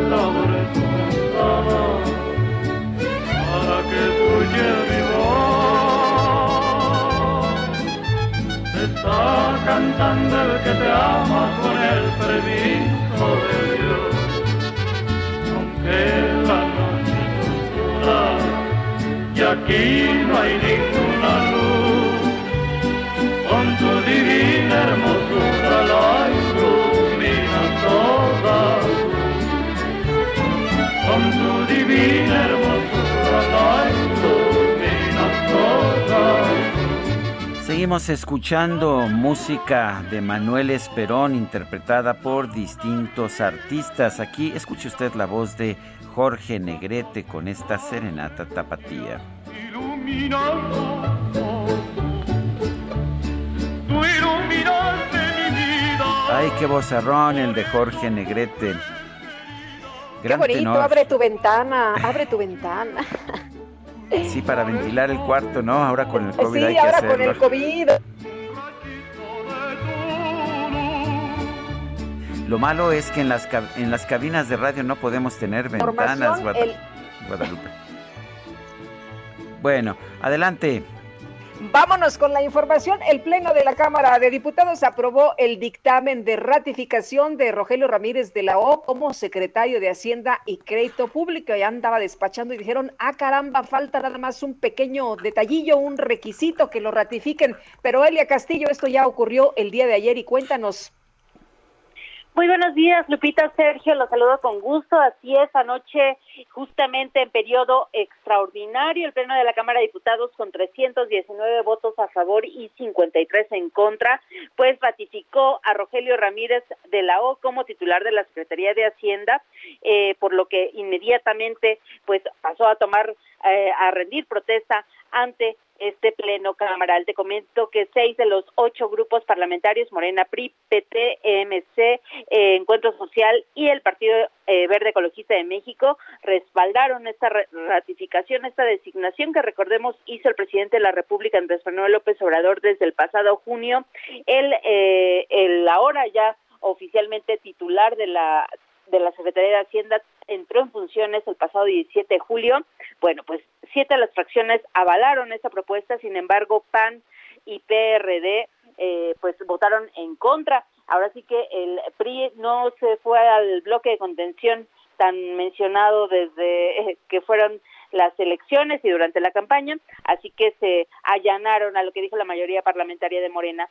Te comento que eh, pues durante este esta sesión pues se destacó se destacó el papel que debe jugar el secretario de Hacienda, sobre todo para pues la recuperación económica luego o durante la pandemia de COVID-19. Te comento que previo a esto, en la Comisión de Hacienda y Crédito Público, el, titular de la Secretaría de Hacienda compareció. En esta comparecencia aseguró que entregará puntualmente el próximo 8 de septiembre el paquete económico para 2022 y aseguró que en este paquete eh, pues tendrá un profundo, un profundo este de- de- tendrá eh, será social, estará enfocado totalmente a los programas sociales y bueno, aseguró que no habrá aumento de impuestos ni generación de otros tantos. Además de esto, pues no descartó que haya un gasto adicional, un endeudamiento adicional al que ya se realizó este año para la compra de vacunas contra la COVID-19, toda vez que dijo aún es incierto cuánto cuánto tiempo va a durar esta pandemia. Dijo que incluso se podría alargar por tres años, así que el gobierno federal debe ser muy cauteloso para poder adquirir más deuda. Recordemos que este año se destinaron 50 mil millones de pesos justamente para la compra de biológicos. Esta es la información que te tengo y bueno, desde anoche eh, Rogelio Ramírez de la O es formalmente ya el secretario de Hacienda y Crédito Público. Muy bien, muchas gracias, Elia. Muy buen día. Igual para ti, buen día. Bueno, y te acuerdas que, que había gente en el gobierno que decía que no importaba, que no importaba que no se le ratificara, que pues que él podía hacer el trabajo, pero varios juristas, particularmente José Ramón Cosío, dijeron cuidado porque todo lo que firme el secretario de Hacienda mientras no esté ratificado podrá ser combatido por medio del amparo porque serían medidas ilegales. Rogelio Ramírez de la O adelantó que el paquete económico de 2022 que va a presentar el Ejecutivo al Congreso el próximo 8 de septiembre tendrá un espacio para ajustar el marco tributario y será equilibrado y responsable y con una profunda dimensión social. Iván Saldaña, cuéntanos. ¿Qué tal, Sergio Lupita? Buenos días. Sí, efectivamente, utilizó las palabras una transformación tributaria sin incrementar ni crear nuevos impuestos así como un presupuesto también de egresos con una profunda dimensión social. Esto pues durante su comparecencia de lo que daba detalles ya mi compañera Elia, también ahí el funcionario dijo que en breve se presentará pues un paquete de inversiones, además de este del paquete eh, económico, un paquete de inversiones que contendrá importantes desarrollos de infraestructura y energía.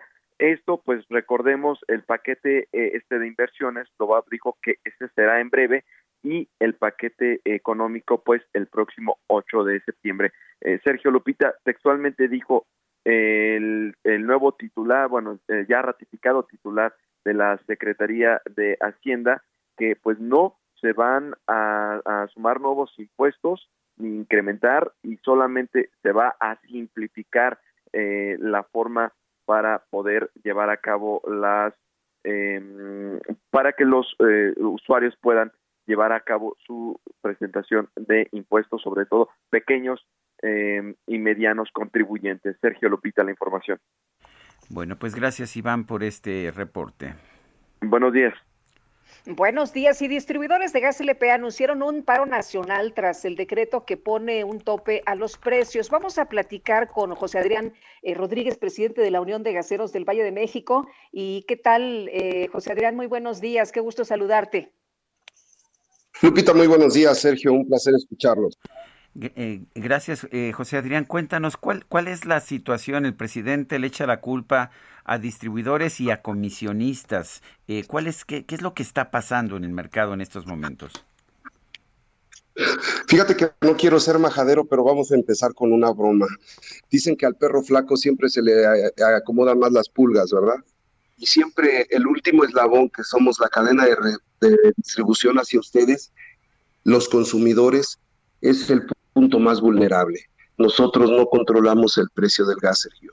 Querido auditorio, nosotros no damos simple y sencillamente el precio. Nosotros somos portavoces de las empresas. Nos dan una calcomanía adherida a la unidad que es el autotanque y nosotros vamos a sus hogares a, surtir el gas LP. Somos independientes a la planta. Tenemos una relación comercial con su razón social. Pero lo que nos hacemos es la distribución, trasiego y comercialización. La planta está autorizada para poder distribuir el gas y nosotros somos quien lo lleva, somos la logística, autorizados por la CENER. Ayer la Asociación Mexicana de Distribuidores de Gas, la MEXGAS, decía, somos personas o señalaba un grupo de personas autorizadas. Nosotros no estamos autorizados por la CENER, tenemos un permiso autorizado por la Comisión Reguladora. Sí. Sí, a ver, te, estamos este, teniendo problemas, se nos está yendo y regresando el audio y estamos teniendo problemas para escucharte bien. Vamos a tratar de mejorar la calidad. Eh, para que tenga usted una idea, anteriormente hablamos con Carlos Serrano de la Mexgas, que son los distribuidores. En este momento estamos hablando con José Adrián Rodríguez de la Unión de Gaseros del Valle de México. Estos son los repartidores, estos son los dueños de los de los camiones de reparto, tanto de tanques como de reparto en, tanques estacionarios, son los que nos llevan el gas hasta nuestros hogares y son los que se han decretado en pago, en paro, perdón, debido a que pues consideran que se está afectando seriamente su economía con este con esta medida del gobierno de implantar topes al precio máximo del gas. Eh, a ver, no, no hemos podido recuperar la llamada, vamos, vamos a otras cosas. Son las 8 de la mañana con 43 minutos. En Soriana, el ahorro es para todos con la oferta de cada día. Hoy miércoles 4, dale lo mejor a tu familia, aprovechando que la carne molida de res especial 80-20 está a 79.90 el kilo. Soriana, la de todos los mexicanos. Agosto 4, válido a 3 kilos por cliente o hasta agotar existencias. Aplica restricciones. Aplica en Hiper y Super. Bueno, y vamos, vamos con un resumen de la información más importante que tenemos en esta, en esta mañana del 4 de agosto. Desde Palacio Nacional, el presidente López Obrador aseguró que su gobierno ya trabaja para resolver el problema de abasto de gas LP generado por el paro de comisionistas de repartidores de ese sector. Ya estamos viendo cómo garantizamos el abasto en una situación de emergencia. Eso es lo primero que quiero transmitirle a la gente. El punto dos es que se está analizando la posibilidad de presentar denuncias en contra de quienes se nieguen a cumplir con su obligación de prestar el servicio de un insumo fundamental, desde distribuidores hasta comisionistas. Además, el presidente anunció que la Guardia Nacional va a garantizar la seguridad de los distribuidores de gas LP que continúen llevando este energético hasta los consumidores. En un comunicado, los consejeros del INE expresaron su respaldo al trabajo del organismo para realizar la consulta popular 2021 ante quienes acusan al instituto de omisión, desinterés o hasta de boicot. El gobierno de China anunció que ante el avance de la tercera ola de COVID-19, los servicios de migración van a restringir la expedición de pasaportes y otros documentos necesarios para viajar al extranjero. Los marcianos llegaron ya y llegaron bailando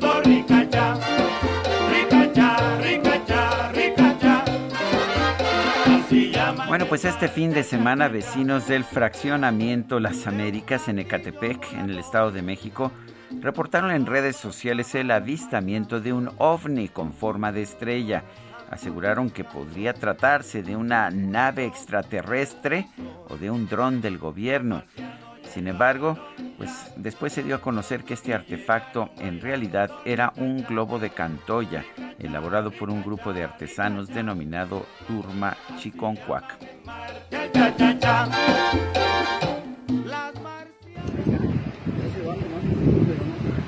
se viene acercando más.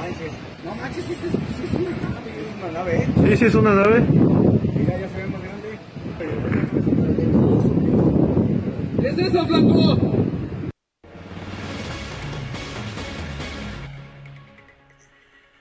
Hace más de cuatro meses se establecieron nuevas rutas aéreas en el Valle de México. Vecinos de 114 colonias han protestado, dicen que están siendo que están siendo afectados. La doctora Jimena de Gortari es miembro del Sistema Nacional de Investigadores, especialista en ruido y afectada por el rediseño aéreo. Doctora Jimena de Gortari, buenos días, gracias por tomar esta llamada. Muy buenos días, muchas gracias por el espacio. Ah, Hay quien nos dice que pues alguien tiene que ser molestado por, ah, por las rutas de descenso, que antes eran los vecinos de unas colonias, ahora son los vecinos de otras, pero que no se puede hacer nada. ¿Qué opina usted? Pues a mí me parece que justamente el gran problema es que los problemas urbanos, en este caso el ruido, no se trasladan. finalmente se tendrían que resolver.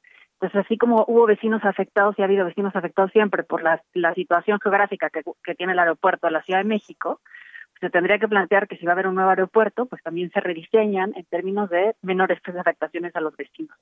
Entonces, bueno, pues finalmente creo que si los problemas no se trasladan de un lugar a otro, si se procura resolver como sucede en otras partes del mundo, en donde hay subvenciones, donde hay pláticas con las comunidades, donde justamente a los que van a ser afectados se les comunica que va a suceder esto y entonces se resuelven y hay estrategias posibles. Y bueno, pues aquí a nadie se nos avisó. Aquí de pronto un 25 de marzo este, empezaron a pasar aviones muy bajos sobre nuestras cabezas.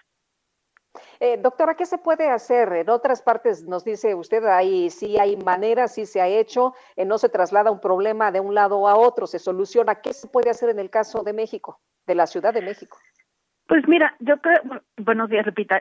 una de las cosas que creo justamente es eh, los horarios de vuelos tendrían que, que, tendría que estarse revisando. En Frankfurt, Alemania, justamente se revisan. O sea, no hay vuelos en el horario en donde, digamos, tenemos derecho al descanso.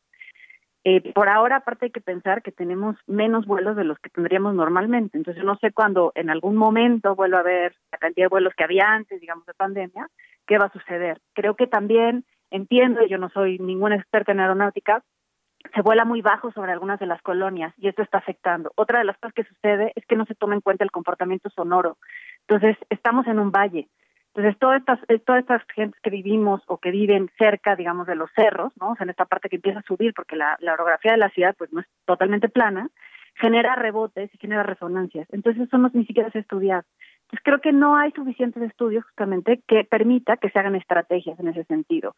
Los, el, el tipo de aviones que viajan, eh, los aviones, por ejemplo, de carga, generan muchísimo ruido. O sea, las, las noticias que se tienen, o por lo menos los testimonios que, que, que dan algunos de los vecinos de algunas de las colonias afectadas, justamente hablan de estos grandes aviones de carga que generan muchísimo más ruido que antes. Entonces, hay, hay cuestiones que tienen que ver con subvenciones incluso en términos de salud, ¿no? O sea, yo, yo pienso siempre en todos los vecinos cercanos al aeropuerto, pues eh, toda esta gente tendría que haber tenido ya subvenciones en términos de apoyos a la salud o mejoras incluso en sus viviendas, ¿no? Dobles vidrios, en fin, cuestiones que tuvieran que ver con aislamiento, y eso no lo tenemos mejorar eh, en ese sentido, esas serían las estrategias. Y otra es comunicar. O sea, finalmente creo que una de las cosas que se tiene que hacer es, evidentemente, hay afectaciones que se tienen que hacer en términos de infraestructura, pero no hay una evaluación del impacto ambiental que, esté, este, digamos, enlazado o vinculado con la salud de los habitantes.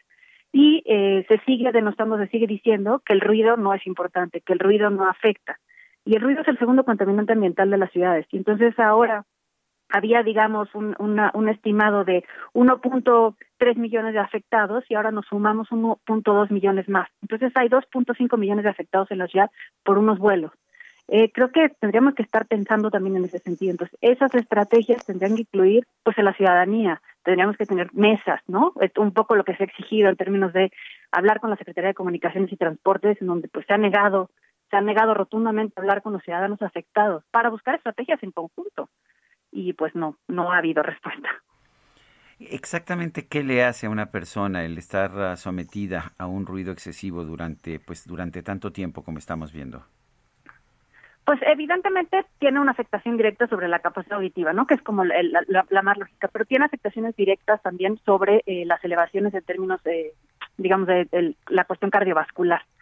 Y no es cualquier eh, tema, ¿no? O sea, finalmente la elevación de, de, cuestiones cardiovasculares se sabe que puede, la exposición al ruido nocturno de aviones, y hay estudios que lo demuestran, puede provocar la muerte en un plazo de dos horas en la noche, ¿no? O sea, justamente cuando, digamos, la actividad de la ciudad disminuye, entonces lo que más se escucha son justamente el, el ruido de los aviones y esto puede afectar en términos incluso de, como digo, la muerte, ¿no? En el plazo de dos horas desarrollar hipertensión, arritmias cardiovasculares, ictus, ¿no? También.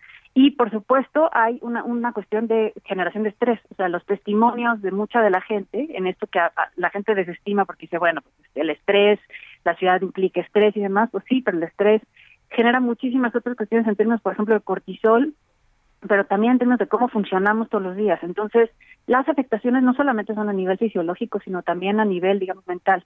Pero la salud mental aparte de toda la afectación que tenemos con, pues, con lo que estamos viviendo, digamos, a nivel mundial, eh, pues se ve muy afectada. Entonces hay gente que sufre depresión ahora, que por supuesto no puede dormir, que no puede ni siquiera impartir clases, ¿no? O sea, algunos de nosotros que somos este, profesores, pues nos vemos afectados porque el ruido pues interrumpe nuestras nuestras clases, en fin, digamos las afectaciones no solamente son en términos de salud, sino también van en términos sociales y entonces también puede generarse conductas violentas o incluso en términos económicos que pueden ser pues una incidencia negativa sobre el precio de las viviendas, ¿no? O eh, un montón de otras cosas. Lo decía hace poco un artículo eh, sacaban en la prensa francesa que va a haber unos nuevos eh, dispositivos que van a medir el ruido, por ejemplo, del tráfico vehicular y que de alguna manera con eso van a poner multas, ¿no? Porque pues ahí está todo, está súper regular. Entonces decían que las afectaciones, pues evidentemente no solamente van en términos de salud, sino también sociales y económicas. Y pues aquí ni siquiera lo pensamos ni en términos de salud, ni en términos sociales, ni en términos económicos. Pues aquí no, existe. Aquí nada más hacemos los cambios y no nos importa cómo repercute. Jimena, una cosa es el sonido, el sonido de, o los sonidos de la ciudad y otra cosa es el ruido, ¿no? Totalmente. Yo justamente una de las cosas que trabajo hace tiempo es, primero, creo que no nos hemos dado cuenta que vivimos envueltos en sonido, ¿no? O sea, finalmente los oídos están 24 horas este, expuestos. Y entonces digo, evidentemente no es lo mismo oír que escuchar. Pero de todas maneras, esa exposición permanente hace que de alguna manera tengamos una afectación, un impacto y demás. Y el sonido quiere decir a lo que nos acompaña, ¿no? O sea, finalmente nos acompaña todos los días. Entonces hay muchísimos estudios que hablan y, una parte de, mi investigación justamente ha sido en ese sentido, ¿no? O sea, ¿qué se genera con el sonido? ¿Qué te produce el sonido? ¿Qué pasa con el silencio? ¿Cuáles son esos sonidos que de alguna manera permiten hacer cosas? En fin, ¿no? Y entonces hay sonidos muy clásicos de la ciudad. Incluso yo podría decir que el robadejero y estas cuestiones que sé que generan muchas molestias, porque bueno, en fin, creo que hay un exceso de, ¿no? Pero bueno, ahí es otro tema. Este, pues son sonidos que identifican una ciudad. Tampoco podríamos pensar ahora que toda la ciudad sonaran iguales, ¿no? Y el ruido es otra cosa, el ruido es el que genera molestia. Y hay una hay una tiene una caracterización subjetiva que siempre es muy complicada y que ahora incluso se está viendo que es como eh, está haciendo un como conflicto social en términos de bueno pues es que ahora les toca a ustedes es que ustedes son muy quejosos es que usted pues, no tiene que ver con eso. O sea finalmente no podemos normalizar o habituarnos a este contaminante que tiene un impacto directo en la salud es la doctora Jimena de Gortari. Son las 8.54, regresamos en un momento más.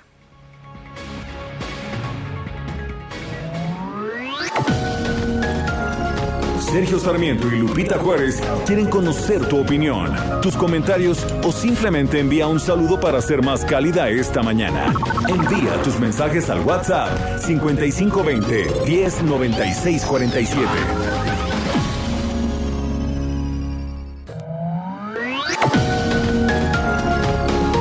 Continuamos con Sergio Sarmiento y Lupita Juárez por El Heraldo Radio. Lo mejor de México está en Soriana. Aprovecha manzana Red Delicious a granel, manzana Red en bolsa o durazno Prisco a solo 27.80 cada kilo y la papa blanca a 16.80 el kilo. Sí, a solo 16.80 el kilo. Martes y miércoles del campo de Soriana. Agosto 4. Aplican restricciones. Cuando lejos me encuentre de ti, cuando quieras que esté yo contigo, no hallarás un recuerdo de mí, ni tendrás más amores conmigo. Yo te juro que no volveré, aunque me haga pedazo la vida si una vez con locura te amé, ya de mi alma estarás despedida. No volveré, te lo juro por Dios que me mira.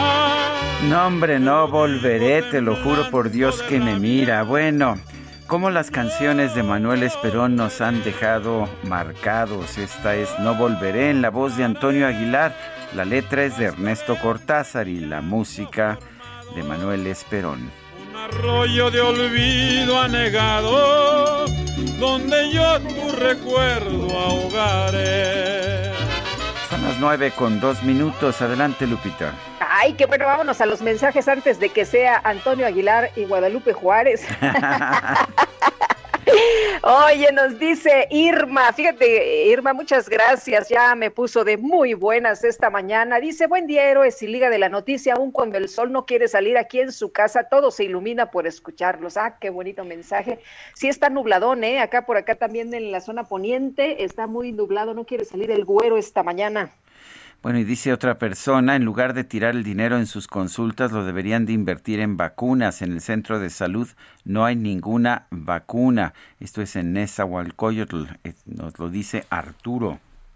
Y Leonor Trujillo dice, buenos días, en Las Torres, el reloj Colonia San Pablo de las Salinas en Tultitlán, Estado de México, las gaseras están en paro desde el domingo y dicen que no tienen fecha para volver a surtir. Son las nueve de la mañana con tres minutos. Tenemos ya en la línea telefónica Agustín Basabe, nuestro analista político. Agustín, ¿cómo estás? Buenos días. Buen día, Sergio. Buen día, Lupita. Ya me emocionaron con la canción y con la, canción que es eh, estupenda y la interpretación de Antonio Aguilar que no se queda atrás. Así es. Eh, pues yo quisiera hablar de, de los saldos de, de la consulta. Ya se ha dicho suficiente, creo yo, sobre eh, qué pasó, la poca afluencia, el fracaso en términos de, votantes, se tenía que llegar al 40% y hubo 7%, etcétera. Pero yo quiero señalar eh, la forma en que el presidente López Obrador y, su equipo han manejado eh, la postconsulta, por la de alguna manera. El, el, talento del presidente López Obrador para manejar la comunicación a mí me no deja de impresionarme la verdad es que raya en la genialidad. El spin que le ha dado es empezar a hablar del ejercicio de la consulta nada más, la idea de que existan consultas como eh, mecanismo de democracia participativa que es muy bueno y que eh, qué bueno que por primera vez se hace, aunque hayan sido, pues los que hayan sido son muchos, eh, eh y ya se, ya se nos olvidó eh, por qué se llamó esa consulta, por qué el presidente López Obrador eh, convocó, pidió esa consulta. La pidió porque él no quiere eh, enjuiciar, perseguir penalmente a los expresidentes. Él lo dijo en su campaña. Dijo, yo no quiero, yo no voy a ver hacia atrás, voy a ver hacia adelante, no voy a perseguir a los expresidentes. Se habla de un pacto particularmente con Peña Nieto que, que hubiera, que supuestamente hubo en la campaña o durante el proceso electoral eh, y él no solamente no quería hacerlo, sino que cuando hay mucha presión social, él dice, bueno, pues vamos a consultarlo como una forma de lavarse las manos y decir, bueno, pues ya si la gente quiere, pues que lo hagan. Pero yo, dijo él, yo votaría en contra en esa consulta. Yo no quiero que se persiga a los expresidentes. Y ahora Morena hace una campaña diciendo que son ellos los que quieren romper el pacto de impunidad, cuando el presidente, el jefe de la Cuarta Transformación, fue el que pidió la consulta porque no quería procesar a los expresidentes. Y eh, no asistió además a votar, dijo que no votaría. Entonces, la verdad es que esa consulta, y yo le llamo la consulta Pilatos, fue para lavarse las manos, fue para decir, bueno, pues si lo quieren adelante, pero yo no quiero, porque eh, eso es el, origen del problema. No es la lucha contra la corrupción y la impunidad, es que el presidente, por razones que solo él puede explicar, decidió no eh, perseguir, no investigar a los expresidentes y eh, ver hacia adelante, como dijo él. Ahora, último comentario. Em, el presidente de la Corte, que tiene tanta responsabilidad como el presidente de la República en, en esta fallida, en este fiasco de la, de la consulta, redactó una pregunta eh, ininteligible porque apuntaba, dijo él en una entrevista, a una comisión de la verdad. Y las comisiones de la verdad se forman cuando los delitos o los presuntos ilícitos están remotos en el tiempo, están lejos eh, y por su naturaleza son difíciles de investigar para una fiscalía. ¿A quién apunta eso? Pues a Felipe Calderón, es a quien realmente le interesa el presidente López Obrador perseguir, no a Peña Nieto. Pero creo que Peña Nieto hay suficientes evidencias, hay suficientes elementos como para iniciar una investigación. Me parece que tú lo dices, Sergio, en tu artículo hoy, eh, con o sin consulta. Es decir, la fiscalía puede actuar, no necesitaba ninguna consulta, tampoco para una comisión de la verdad se necesita una consulta. O sea, se gastaron más de 500 millones de pesos eh, para nada. Se tiraron a la basura más de 500 millones de pesos porque tanto una investigación como una, una eh, comisión de la verdad se pueden hacer sin necesidad de ninguna consulta, solo con voluntad política. Pues gracias como siempre, Agustín Basabe, por tu comentario. Gracias, Sergio. Gracias, Lupita. Saludos al auditorio.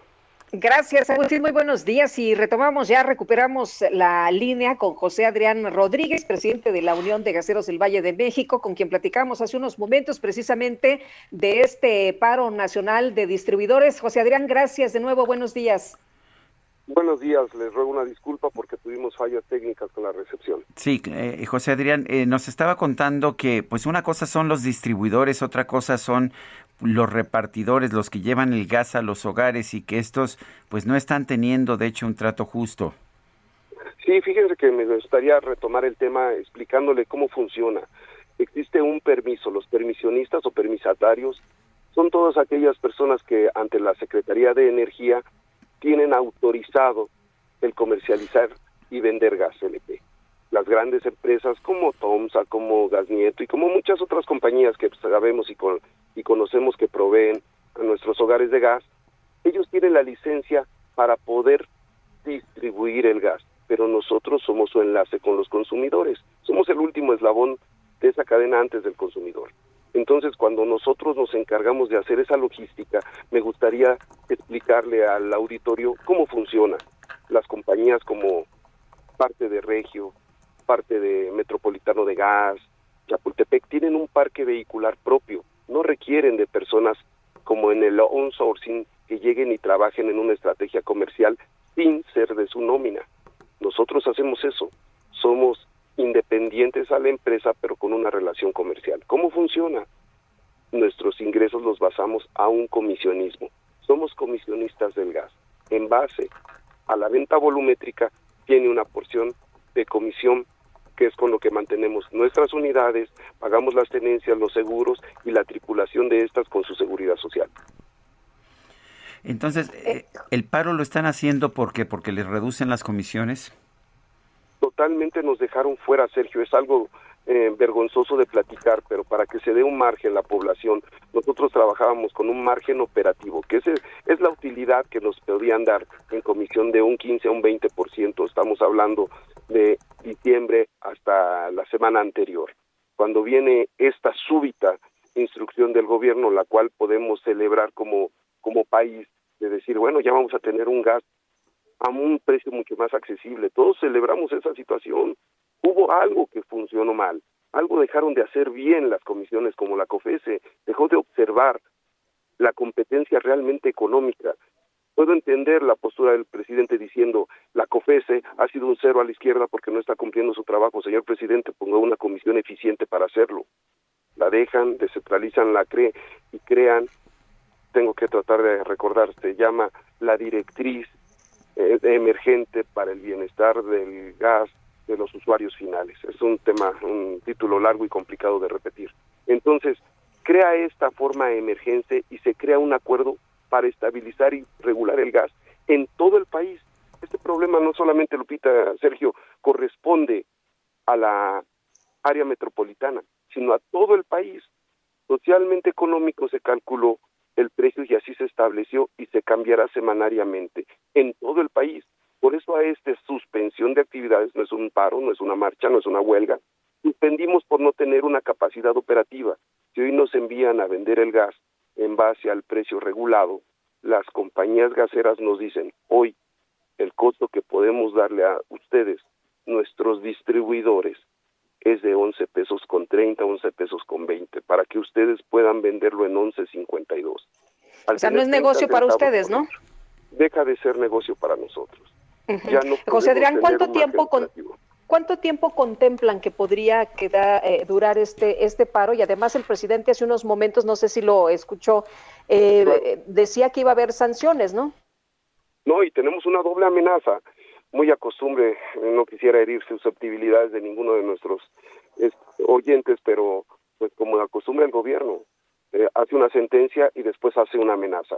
Entonces ahora nosotros somos amenazados a ser sujetos a la Guardia Nacional o a alguna autoridad para que pueda ser retirado nuestro permiso por no poder proveer un servicio. Nosotros tenemos el deseo de proveerlo. ¿Cuánto tiempo estamos esperando que nos escuchen las empresas?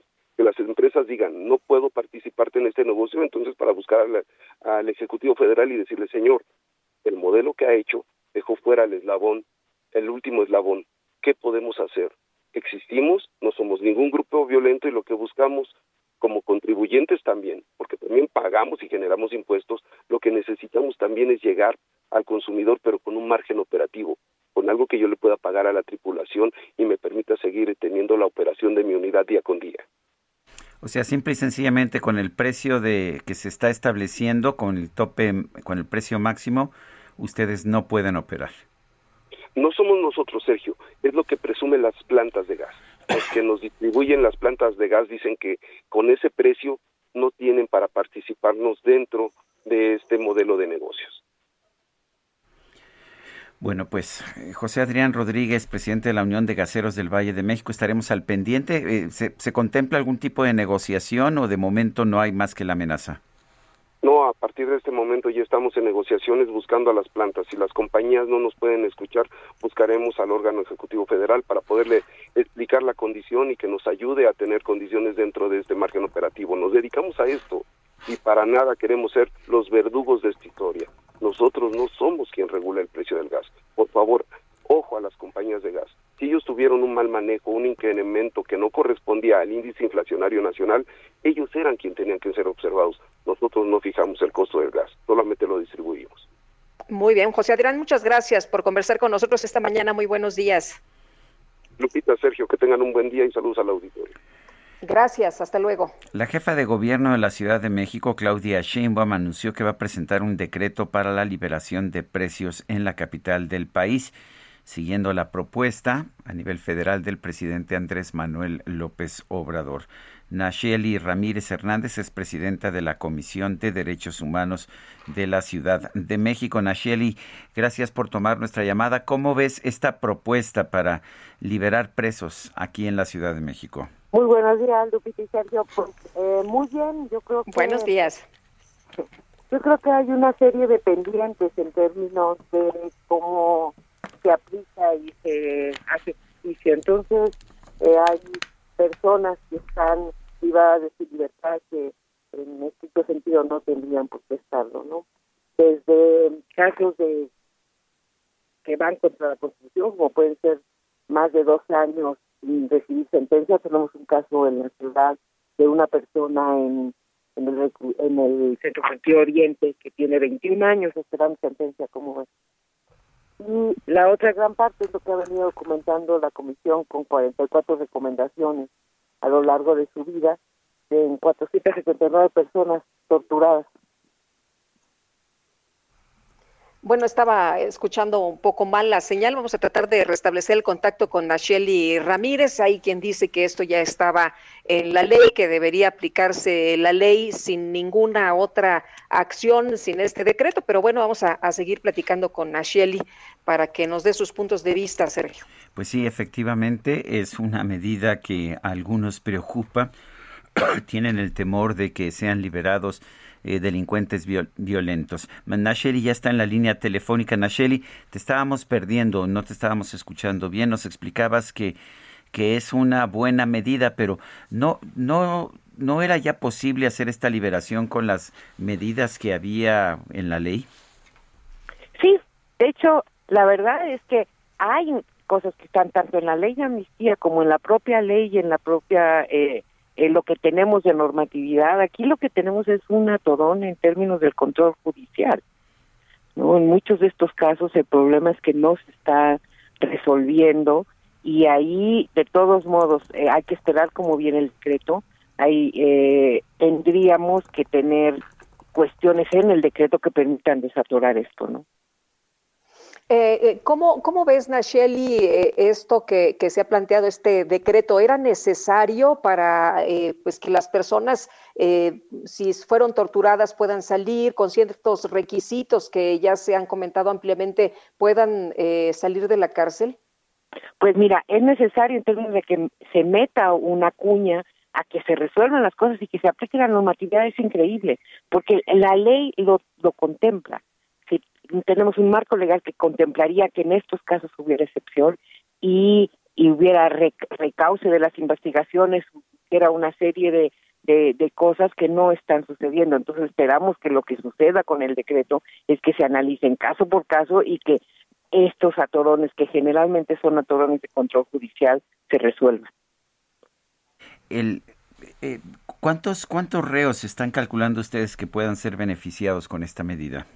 Mira, alrededor de 300. Ahorita tenemos documentados de entrada 49 de tortura, en donde está documentado por la Comisión tanto la tortura por protocolos de Estambul como el hecho de que en sus investigaciones, durante sus investigaciones hubo tortura y entonces pues eso pone en jaque eh, su eh, la determinación de su inocencia o no. Eh, se habla de, de, personas con delitos no graves y tú acabas de mencionar que esto pues eh, ayudaría o beneficiaría a 300 personas. Esto no, no tendría mayor impacto, pero en eh, materia de derechos humanos esto significa mucho, ¿no? Muchísimo, porque es reparación para las víctimas. Aquí estamos hablando de, pues básicamente el derecho a tener un debido proceso, el derecho de no tener una violación grave a derechos humanos como puede ser la tortura. Bueno, pues Nacheli Ramírez, presidenta de la Comisión de Derechos Humanos de la Ciudad de México, gracias por tomar nuestra llamada. Gracias, Sergio. Gracias, Lupita. Muy buenos días. Hasta luego, un abrazo, buenos días. Y nos enlazamos ahora hasta Nao Media con el comentario sobre negocios de Edmundo Treviño. Adelante. Hola, muy buenos días, amigos del Heraldo. Les saluda Edmundo Treviño desde la ciudad espacial, desde Houston, Texas. Y hoy les quiero platicar que hace unas semanas publiqué en mi TikTok eh, un video que decía, en Estados Unidos no existe el IVA. Claro que acá se pagan muchísimos eh, impuestos, se paga hasta más que en México. Llegué a varias conclusiones después de eh, pues sentirme un poco frustrado porque no, no estaba dando la, la idea o el mensaje que yo quería expresar. Básicamente yo quería hacer un comparativo entre lo que es el IVA o impuesto valor agregado y el sales tax que existe acá en Estados Unidos, en algunos estados, que es un impuesto sobre las ventas o el uso de productos y algunos servicios. No es lo mismo, pero una de mis principales eh, conclusiones es que existe una gran desinformación tanto allá como acá. Los paisanos que vivimos en Estados Unidos la mayoría no entiende de impuestos porque no tenemos una preparación eh, académica y no tenemos una cultura fiscal como quizás sí existe pues en este mismo país, pero por la población que es nativa de acá. Y obviamente en México, pues las pequeñas empresas muchas veces nos quejamos de los impuestos que tenemos que pagar, pero no hacemos una planeación, no hacemos un análisis de cómo pudiéramos trabajar con nuestro contador, no nada más para reportar y hacer las declaraciones que nos exige el gobierno, sino también para ver cómo pudiéramos definir algunas estrategias legales eh, para pagar menos impuestos sin necesariamente ser considerados eh, evasores. ¿no? Entonces, en Estados Unidos además la cultura es de pagar pero también porque el gobierno eh, te da algo más a cambio, ¿no? La infraestructura, las carreteras, eh, los medios, etcétera. Pues tú ves que estás eh, recibiendo algo a cambio de pagar esos impuestos y creo que eso fomenta también el pago de los mismos. Entonces, aquí, insisto, hay una gran área de oportunidad y yo critico mucho en ocasiones a las universidades porque no aprovechamos esto, este tipo de nichos. por ejemplo, en México, pues se gradúan miles de contadores al año y ninguno de ellos sabe de contabilidad norteamericana. Y los despachos de contadores o los contadores públicos normalmente son muy mal pagados y no explotamos un nicho como el de Estados Unidos. Existen miles, si no es que millones de paisanos que no tienen información fiscal, que, no entienden de este tema, a los que se les pudiera dar una muy buena asesoría, ofrecerles servicios, etcétera. Entonces ahí creo que hay una oportunidad para los que me preguntan, ¿qué oportunidades ves allá? Definitivamente el tema de los servicios legales, eh, los servicios administrativos, fiscales, etcétera, desde México hacia Estados Unidos puede ser una gran, gran oportunidad para cambiar nuestra vida y generar buenos ingresos. Nuevamente, gracias y muy buenos días. Soy Edmundo Treviño de US Marketer. Los espero. Muy bien, gracias a Edmundo Treviño por esta información y vámonos, vámonos a las calles de la Ciudad de México en Insurgentes. Israel Lorenzana, adelante. Gracias, pues efectivamente estamos ubicados sobre Avenida de los Insurgentes a la altura del eje 1 norte. Para nuestros amigos que van con dirección hacia la zona de la raza, hay que tener precaución. En los carriles laterales van a encontrar un grupo de manifestantes, esto a la altura de Flores Magón, están en carriles laterales, aún así hay que tener mucho cuidado para quien va con dirección también hacia la zona de Eulalia Guzmán. El sentido opuesto, la circulación sin ningún problema, la circulación fluye a partir de la zona de la raza y con dirección hacia el paseo de la reforma. Algunos asentamientos a la altura de San Cosme, pero de igual forma nada para abandonar este importante arterial. Sergio, la información que te tengo. Muy bien, gracias Israel Lorenzana. Y vámonos ahora con Gerardo Galicia. Adelante, Gerardo. Así es, Lupita, excelente mañana. Seguimos recorriendo la zona oriente de la capital, Sergio, y tenemos información para nuestros amigos que van a utilizar el eje 5 Oriente, la avenida Javier Rojo Gómez. Continúa cerrada la, la gacera que ya mencionamos hace algunos momentos, casi llegando a su cruce con el eje 6 Sur. Esto provoca reducción de carriles. Ya tenemos la presencia de elementos de la Policía Capitalina por esta protesta que se realiza en el Estado de México y en la Ciudad de México respecto o en contra de eh, la fijación de las tarifas del gas LP. Así que si van a utilizar esta vía, hay que hacerlo con precaución. Por instantes se van a encontrar con reducción a carril y medio si dejan atrás la avenida Gavilán y se dirigen hacia Plaza Oriente. Y en el sentido opuesto, el avance es mucho más rápido. Si usan Rojo Gómez pasando el eje 6 Sur, el avance es aceptable. Y por lo pronto, el reporte. Muy bien, gracias Gerardo. Hasta luego. Son las 9 con 23, 9 con 23. Nuestro número de WhatsApp es el 55 2010 96 47. Repito, 55 2010 96 47. Regresamos. Cuando quieras que esté yo contigo, no hallarás un recuerdo de mí, ni tendrás más amores conmigo. Yo te juro que no volveré, aunque me haga pedazo la vida. Si una vez con locura te amé, ya de mi alma estarás despedida. No volveré, te lo juro por Dios que me miras te lo digo temblando de rabia, no volveré, no pararé hasta ver que mi llanto ha formado. Sergio Sarmiento y Lupita Juárez quieren conocer tu opinión, tus comentarios o simplemente envía un saludo para ser más cálida esta mañana. Envía tus mensajes al WhatsApp 5520 109647.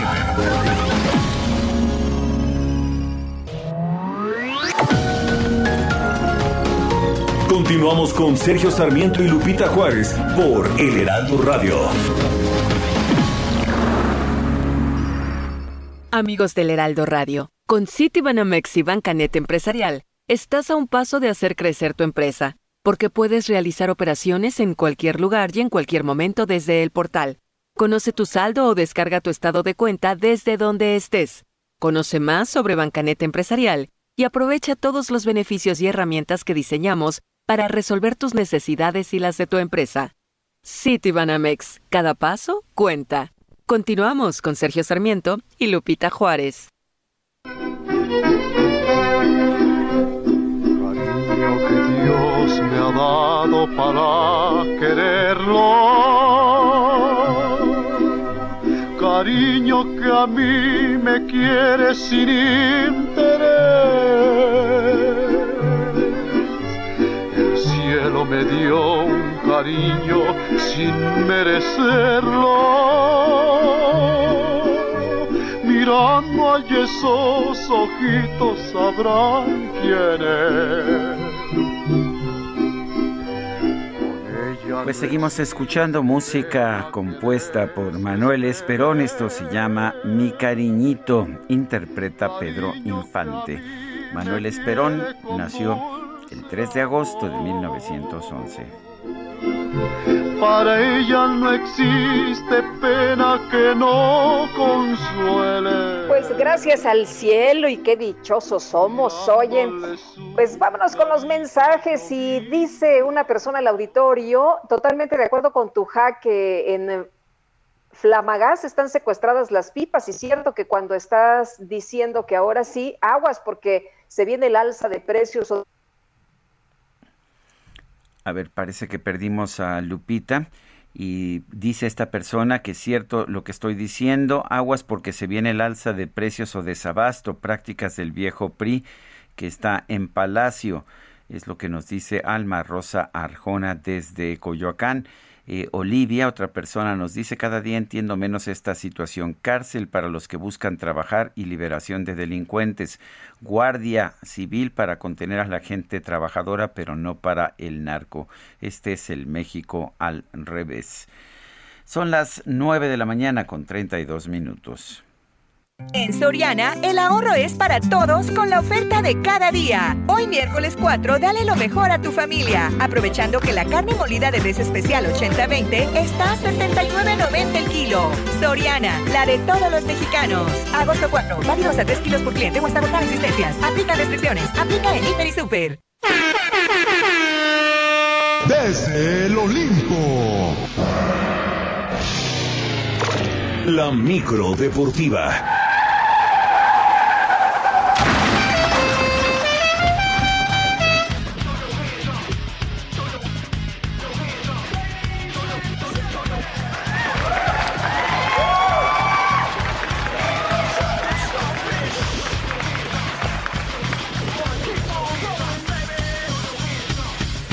Romero, mi querido Julio, ¿cómo te va? ¿Qué tal la micro deportiva? Cuéntanos. ¿Cómo están, Sergio, Lupita, amigos del auditorio? Muy buenos días, qué placer saludarles. Estamos a la mitad de la semana y desde el Olimpo, desde el Olimpo, esta micro deportiva, pues aventando, aventando lámina informativa. Vámonos. Las ya medallistas Alejandra Orozco y Gabriela Agundis han cumplido y se clasificaron a las semifinales de la plataforma individual 10 metros. Todo esto dentro de los clavados. Esta semifinal se llevará a cabo el día de hoy a partir de las 8 de la noche, tiempo del centro de México. Mientras tanto, el dúo integrado por Nuria, eh, Nuria Diosdado y Joana Jiménez finalizaron en el sitio 12 después de la final de la natación artística, el famoso nado sincronizado. Acumularon un total de 173.18 unidades y pues el equipo nacional hizo historia, la verdad es que hizo historia, avanzó por primera ocasión a una final olímpica que se celebró pues allá en el centro acuático en esta en esta ciudad japonesa, pues así las cosas con el nado sincronizado que hace historia. Por su parte, la jalisciense Jane Valencia quedó eliminada en la primera ronda en la disciplina de lucha después de caer 5 a 2 ante la representante del comité ruso, Valeria Kovlova, en un combate lleno de polémica, ya que el juez chino, Yan Sun, pues permitió varios movimientos ilegales por parte de la europea. Además, no la sancionó por pasividad en varias ocasiones donde no atacó y fue para atrás. A pesar del resultado, pues Valencia también hace historia. Se convirtió en la primera mexicana en participar en esta disciplina. En el mundo del golf, Gaby López, la banderada nacional, y María Fassi arrancaron su participación con discretas actuaciones en los lugares 23 y 41 de manera respectiva. Gaby, que es, pues hay que recordarlo, la banderada nacional, logró una tarjeta de 71 golpes para par de campo, mientras que Fassi se ubicó dos golpes por encima, lo que podría considerarse un arranque lento para ambas este miércoles, también la segunda ronda. Por su parte, Daniela Gagiola terminó en el segundo lugar en su hit eliminatorio para avanzar a los cuartos de final en la prueba del Keirin en el ciclismo de pista femenil. Un muy buen resultado porque se topó con el hit pues más complicado. Allí estaba la campeona del mundo, pero Daniela Gagiola se mete en el segundo sitio y avanza a los cuartos de final en este Keiri. Mientras tanto, después del fracaso que tuvieron allá en Japón, pues regresó la selección mexicana de béisbol con tres derrotas a cuestas. Benjamín Gil, manager de esta novena, a pesar de todo esto, regresó orgulloso de sus jugadores que asegura pelearon hasta el último agua.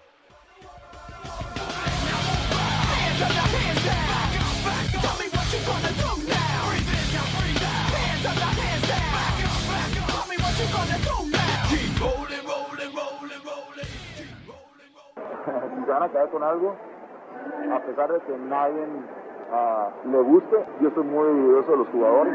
Todos dieron todo por por conseguir algo bonito, extraordinario para México. Todos, como decimos, se la partieron por cada, representando a cada uno de los mexicanos que estamos en México, los que están mexicanos que están en el extranjero. Uh, esto no fue nada por falta de preparación, falta de ganas, falta de entrega y, y por eso no es que tengo orgullo, porque en ellos.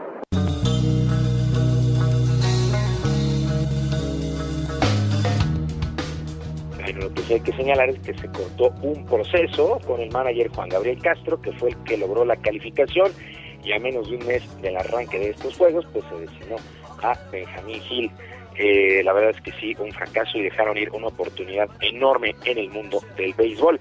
Bueno, por cierto, cinco miembros del equipo de Grecia de natación artística y nado artístico pues dieron positivo de COVID-19 y fueron aisladas antes de la final, al igual que otros integrantes de este equipo, pues los nadadores tuvieron que abandonar la prueba de dúo, causaron baja para el resto de las competencias de esta disciplina.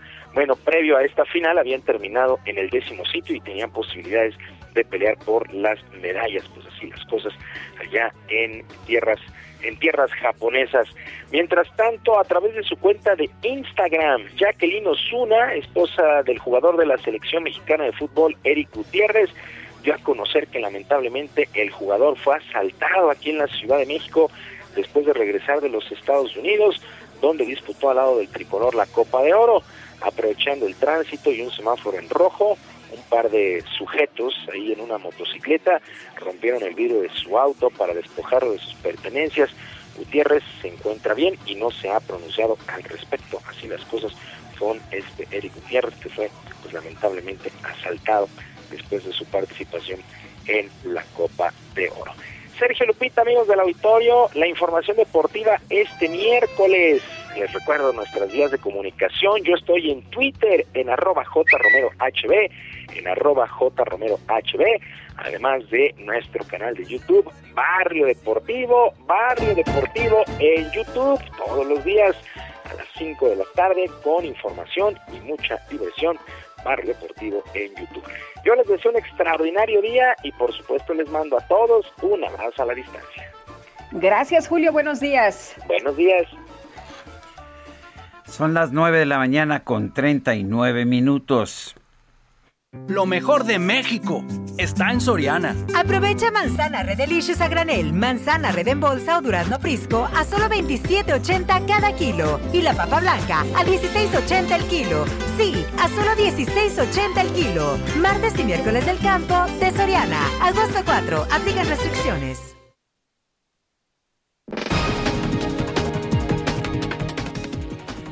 Y vamos a un resumen de la información. Esta mañana el presidente López Obrador aseguró que las protestas de los distribuidores de gas LP, aunque en realidad sabemos que no son de ellos, sino de los repartidores, no van a lograr que se eliminen los precios máximos en el sector.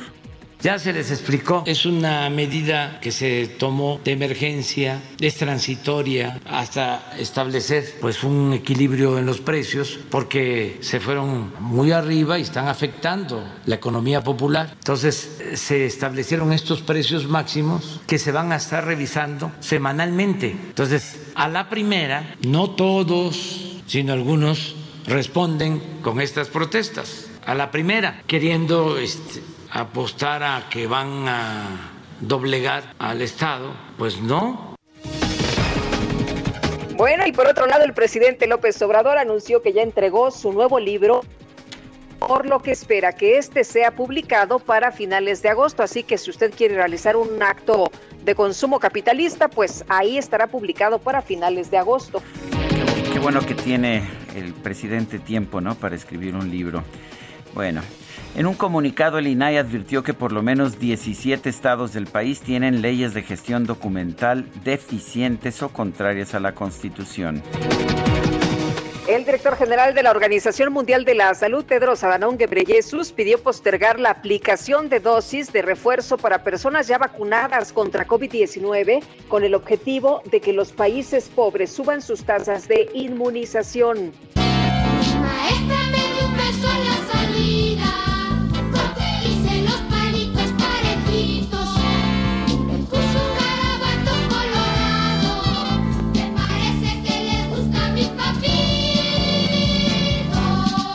Bueno, pues de sorpresa, de sorpresa, en redes sociales se hizo viral un video de una maestra de primaria chilena.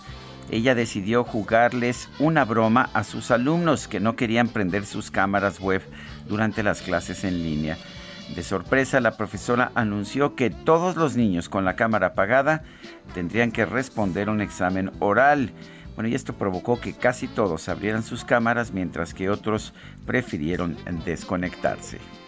Chicos, eh, voy a hacer algunas preguntas con nota a todos los niños que eh, tengan la cámara apagada. Así es que voy a comenzar con el primero.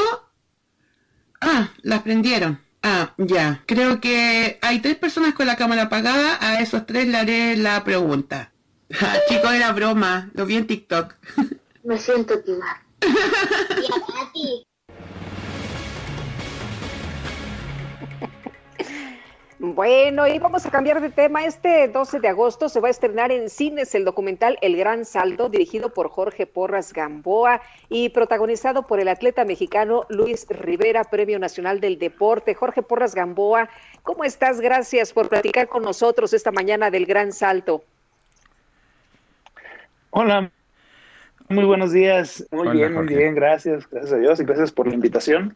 ¿Qué tal, Sergio? Buenos días. Bueno, siempre, siempre un gusto platicar contigo. Cuéntanos del Gran Salto. ¿De qué se trata este documental? El Gran Salto es, es una película de atletismo, pero también no es una película de familia. Es, la historia de los hermanos Rivera. Son cuatro hermanos cuatro atletas dentro de, los que se encuentran los dos mejores saltadores de, México de la historia. Luis Rivera, que, es, que tiene el récord eh, mundial universitario de salto de longitud, y Edgar Rivera, que, lo acabamos de ver en Tokio saltando altura. Es la historia de esta familia, una familia que, conozco muy bien desde pequeños, crecí yo junto con ellos, y, decidimos hacer un acompañamiento cercano de, más de cuatro años en un ciclo olímpico completo de Luis, del mayor de ellos, y, pues es una historia muy personal, muy bonita para toda la familia, un documental deportivo y, pues que espero que, eh, permita ver un poco más de lo que vemos en, televisión ahora con Juegos Olímpicos, sobre lo que hay detrás de un, de un atleta, ¿no? Lo que hay detrás de, de esos para estar ahí en, en esos lugares tan, tan codiciados como los Juegos Olímpicos. Oye, muchas veces, Jorge, la propia familia y los entrenadores y los chavos son los que, los que pagan eh, por, por estar en estas grandes competencias, ¿no? Y, en el caso de, de eh, este atleta de Luis Rivera, pues no nada más él, sus eh, otros hermanos también son atletas de alto rendimiento. Sí, es el sabes que algo, fue algo interesantísimo para nosotros porque pensábamos seguir únicamente a Luis, pero descubrimos una familia sumamente competitiva entre ellos, pero también muy unida. Y esa combinación poco común de, estar compitiendo, pero también ser entre ellos los mejores amigos y, mejores colegas, pues vemos que es lo que a ellos particularmente les permitió eh, moverse y lograr los apoyos y lograr que las circunstancias se dieran para, para poder ser atletas de alto rendimiento los cuatro, porque los cuatro representaron a México en diferentes momentos. Eh, Jorge, ¿cómo vamos a poder ver este documental? ¿Dónde lo vamos a poder ver? Afortunadamente eh, tenemos ahora la, bendición de estar en cines, fíjate que es, algo que, sí, no, no, no sabes lo agradecido que estamos porque tras la pandemia y tras todas las circunstancias están reabriendo los cines y el cine independiente mexicano es, es difícil que logre estos accesos. Vamos a estar en Cinépolis, en, en ah, complejos de toda la República, algunos complejos, por ahí en, nuestras redes sociales pueden ver exactamente en cuáles complejos, pero en todo el país, desde Baja California hasta Veracruz, van a encontrar ahí en cines el gran salto. Muy bien, pues Jorge, muchas gracias por conversar con nosotros esta mañana, por invitarnos. Gracias a ti, Lupita. Estamos a la orden. Y lo que necesiten, ahí está toda la información en nuestras redes sociales, el Gran Salto MX. Y los invito también a que sigan apoyando a los mexicanos que quedan por participar en Juegos Olímpicos. Es, la verdad, algo único, irrepetible y hay que estar muy, muy agradecidos con esta gente que da todo ahí, aunque no ganen medalla, ¿no? Hay que seguirlos y ya que pasen los juegos, pues vayan al cine a ver una historia deportiva familiar. Muy bien. Es Jorge Porras Gamboa y vámonos, vámonos con el chef Israel Arechiga. En Soriana, el ahorro es para todos con la oferta de cada día. Hoy miércoles 4, dale lo mejor a tu familia, aprovechando que la carne molida de res especial 80-20 está a 79.90 el kilo. Soriana, la de todos los mexicanos. Agosto 4, válido hasta 3 kilos por cliente o hasta agotar existencias. Aplica restricciones, aplica en Hiper y Super. Gastrolab con el chef Israel Arechiga. Hola Israel, ¿qué nos tienes? Hola, muy buenos días, Lupita, Sergio, todo el auditorio. Qué gusto saludarlos. Pues ya toca eh, la hora de Gastrolab y esta semana vamos a celebrar el día de uno de los grandes productos del mar, uno de los grandes alimentos que muchos de nosotros adoramos, que realmente los vemos en la carta de un restaurante, los vemos cuando vamos a la playita y aquí nos se le antojan unas buenas ostras con limoncito, ahumadas a la Rockefeller, como sea, pero de verdad, las ostras es de estos productos que son un manjar de dioses para muchos de nosotros y es un, es un molusco que tiene temas bastante particulares. Por ejemplo, no sé si ustedes lo sabían, pero sabe mejor cuando es temporada de invierno y cuando el agua es más fría. Cuando el agua es más fría hace que este molusco eh, tenga un sabor bastante diferente, bastante particular. Otro de los datos curiosos es que sí respiran y tienen branquias pero hay una capa externa que las cubre. Realmente la, ostra, cuando nosotros la encontramos en un restaurante, cuando la encontramos ya servida, tiene entre 3 y 4 años, ya que crecen aproximadamente una pulgada por año. Realmente es un, animal, es un animal bastante particular, ya que su interior es liso, si se dan cuenta ahí como nácar, y eso es gracias a que el carbonato de calcio se transforma justo en este nácar, y es lo que le da esta textura bastante particular. Cuando encontramos, por ejemplo, las perlas o cuando quieren vendernos alguna perla, es porque entra un granito, entra un granito de arena dentro de la ostra, y la ostra, como medio de defensa, empieza a soltar una sustancia que va envolviendo este, este granito de arena porque, porque lastima al molusco, ¿no? Entonces se va envolviendo, se va envolviendo, se va envolviendo y esta sustancia se, se, se acaba endureciendo y así es como se forman las, las perlas, por ejemplo, ¿no? Es un, es un tema bastante curioso. También para que se den una idea del consumo, la Unión Europea es el mayor consumidor en el mundo, particularmente Francia, Italia y España. Y entre las especies más reconocidas o las mejores especies vamos a encontrar las del Pacífico, vamos a encontrar las Kumamoto que son pequeñas pero con un sabor espectacular, vamos a encontrar las planas europeas que sobre todo en las costas del sur, eh, del lado del Atlántico de Francia, son una delicia también, las del Atlántico, las de Olimpia. Realmente eh, es un producto con mucho sabor, es un producto con mucha historia que lleva miles y miles y miles de años entre nosotros y que realmente a la primera persona que se le ocurrió abrirlo y servirlo en una mesa en un restaurante hay que agradecerle porque yo soy de esas personas que las ama. Para que se den otra idea sobre todo de, de, de lo sanas que son y, de lo que pueden aportar, tienen más omega 3 que la leche, que los huevos y que la carne de res. Y solo tiene la mitad de calorías que el pollo. Entonces es bastante particular y también es de esos, es de esos productos que nos ayudan con el medio ambiente, ya que cada ostra filtra aproximadamente 100 litros de agua al día. Es una locura la verdad. Entre los datos curiosos también están que si uno agarra las conchas de las ostras y las pone en el jardín, en las flores, en las huertas, va a hacer que crezcan mucho mejor y mucho más rápido. Le va a dar muchos nutrientes debido a que está llena de calcio. Y no es una ostra, pero hablando también de las almejas, un dato así espectacular que traigo es que es la especie más longeva del mundo, las almejas, y en el 2006 se encontró un ejemplar vivo con 507 años de edad en Islandia, nada más para que se den una idea. Así que bueno, pues a celebrar con unas buenas ostras, unas buenas almejitas, hay grandes productos, ya no se tienen que sacar del mar tal cual, ya realmente hay muchas empresas que se dedican al cultivo de ostras, que realmente es un producto sustentable, estamos cuidando los mares y sabemos que siempre recomendamos eso. Les mando un fuerte abrazo y nos escuchamos el día de mañana. Israel Arechiga, muchas gracias y un fuerte abrazo. Buenos días. Y vámonos ahora con Israel Lorenzana desde Valderas. Sergio, Israel Lorenzana, ¿qué tal? Buenos días. Adelante. este, Lupita. Estamos ubicados aquí en la zona de Valderas. Hemos encontrado una circulación aceptable, esto procedente de Avenida Juárez y con dirección hacia la Avenida Chapultepec. Ligeros asentamientos únicamente en los cruces marcados con semáforo, pero nada para pensar en abandonar esta arteria. Para nuestros amigos que van con dirección hacia la zona de Niños Héroes, puede ser una buena alternativa esta importante arteria. A través de Avenida Chapultepec también hemos hecho un recorrido y hemos observado circulación aceptable con dirección hacia la glorieta de los insurgentes. En el sentido opuesto, de igual forma, la circulación a buena velocidad para nuestros amigos que van con dirección hacia el este, en Lázaro Cárdenas, o los que siguen su marcha hacia Congreso de la Unión. Sergio Lupita, la información que les tengo. Gracias, Israel. Hasta luego. Y son las 9 con 52. Vamos con Gerardo Galicia, está también en las calles de la ciudad. Adelante, Gerardo. Así es, Sergio Lupita, excelente mañana. Zona oriente de la capital y para nuestros amigos que van a utilizar el eje 6 sur, van a encontrar un avance realmente aceptable. Tenemos un buen desplazamiento, dejando atrás Javier Rojo Gómez con dirección al anillo periférico. Por supuesto, no hay que abusar del acelerador, pero en general se está avanzando bastante bien. El eje 6 sur, de momento, es una excelente opción para quienes se dirigen a la alcaldía de Iztapalapa. Por lo pronto, el reporte. Bueno, son las 9 de la mañana con 53 minutos. Se nos acabó el tiempo, se nos acabó el tiempo. Nos vamos a despedir con una de esas que en México no ocurren nunca.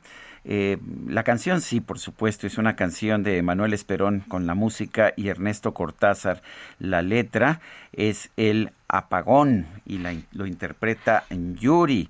Y rápidamente en los mercados eh, la bolsa mexicana baja 0.8% el peso mexicano, eh, el peso mexicano es, está bajando, pero muy ligeramente en los mercados internacionales 19,8972, mientras que en ventanillas bancarias el, el nivel, bueno, estoy teniendo problemas aquí con mi internet, no tengo la cotización bancaria. Ya en los Estados Unidos estamos viendo bajas en los mercados, en el Dow Jones y en el Standard Poor's. Pero se nos acabó el tiempo, Guadalupe. Eh, Vámonos entonces, que la pasen todos muy bien y aquí nos escuchamos mañana tempranito, siete en punto, Sergio. Siete en punto, aquí estaremos. Hasta entonces, gracias de todo corazón. Con el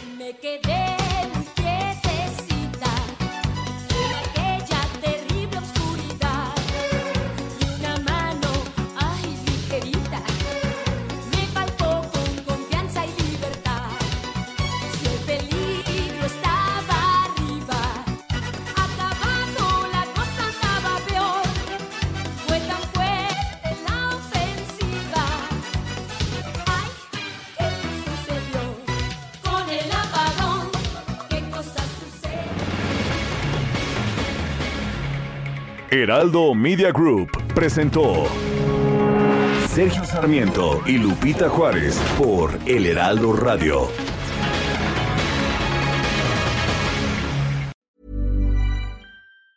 Planning for your next trip?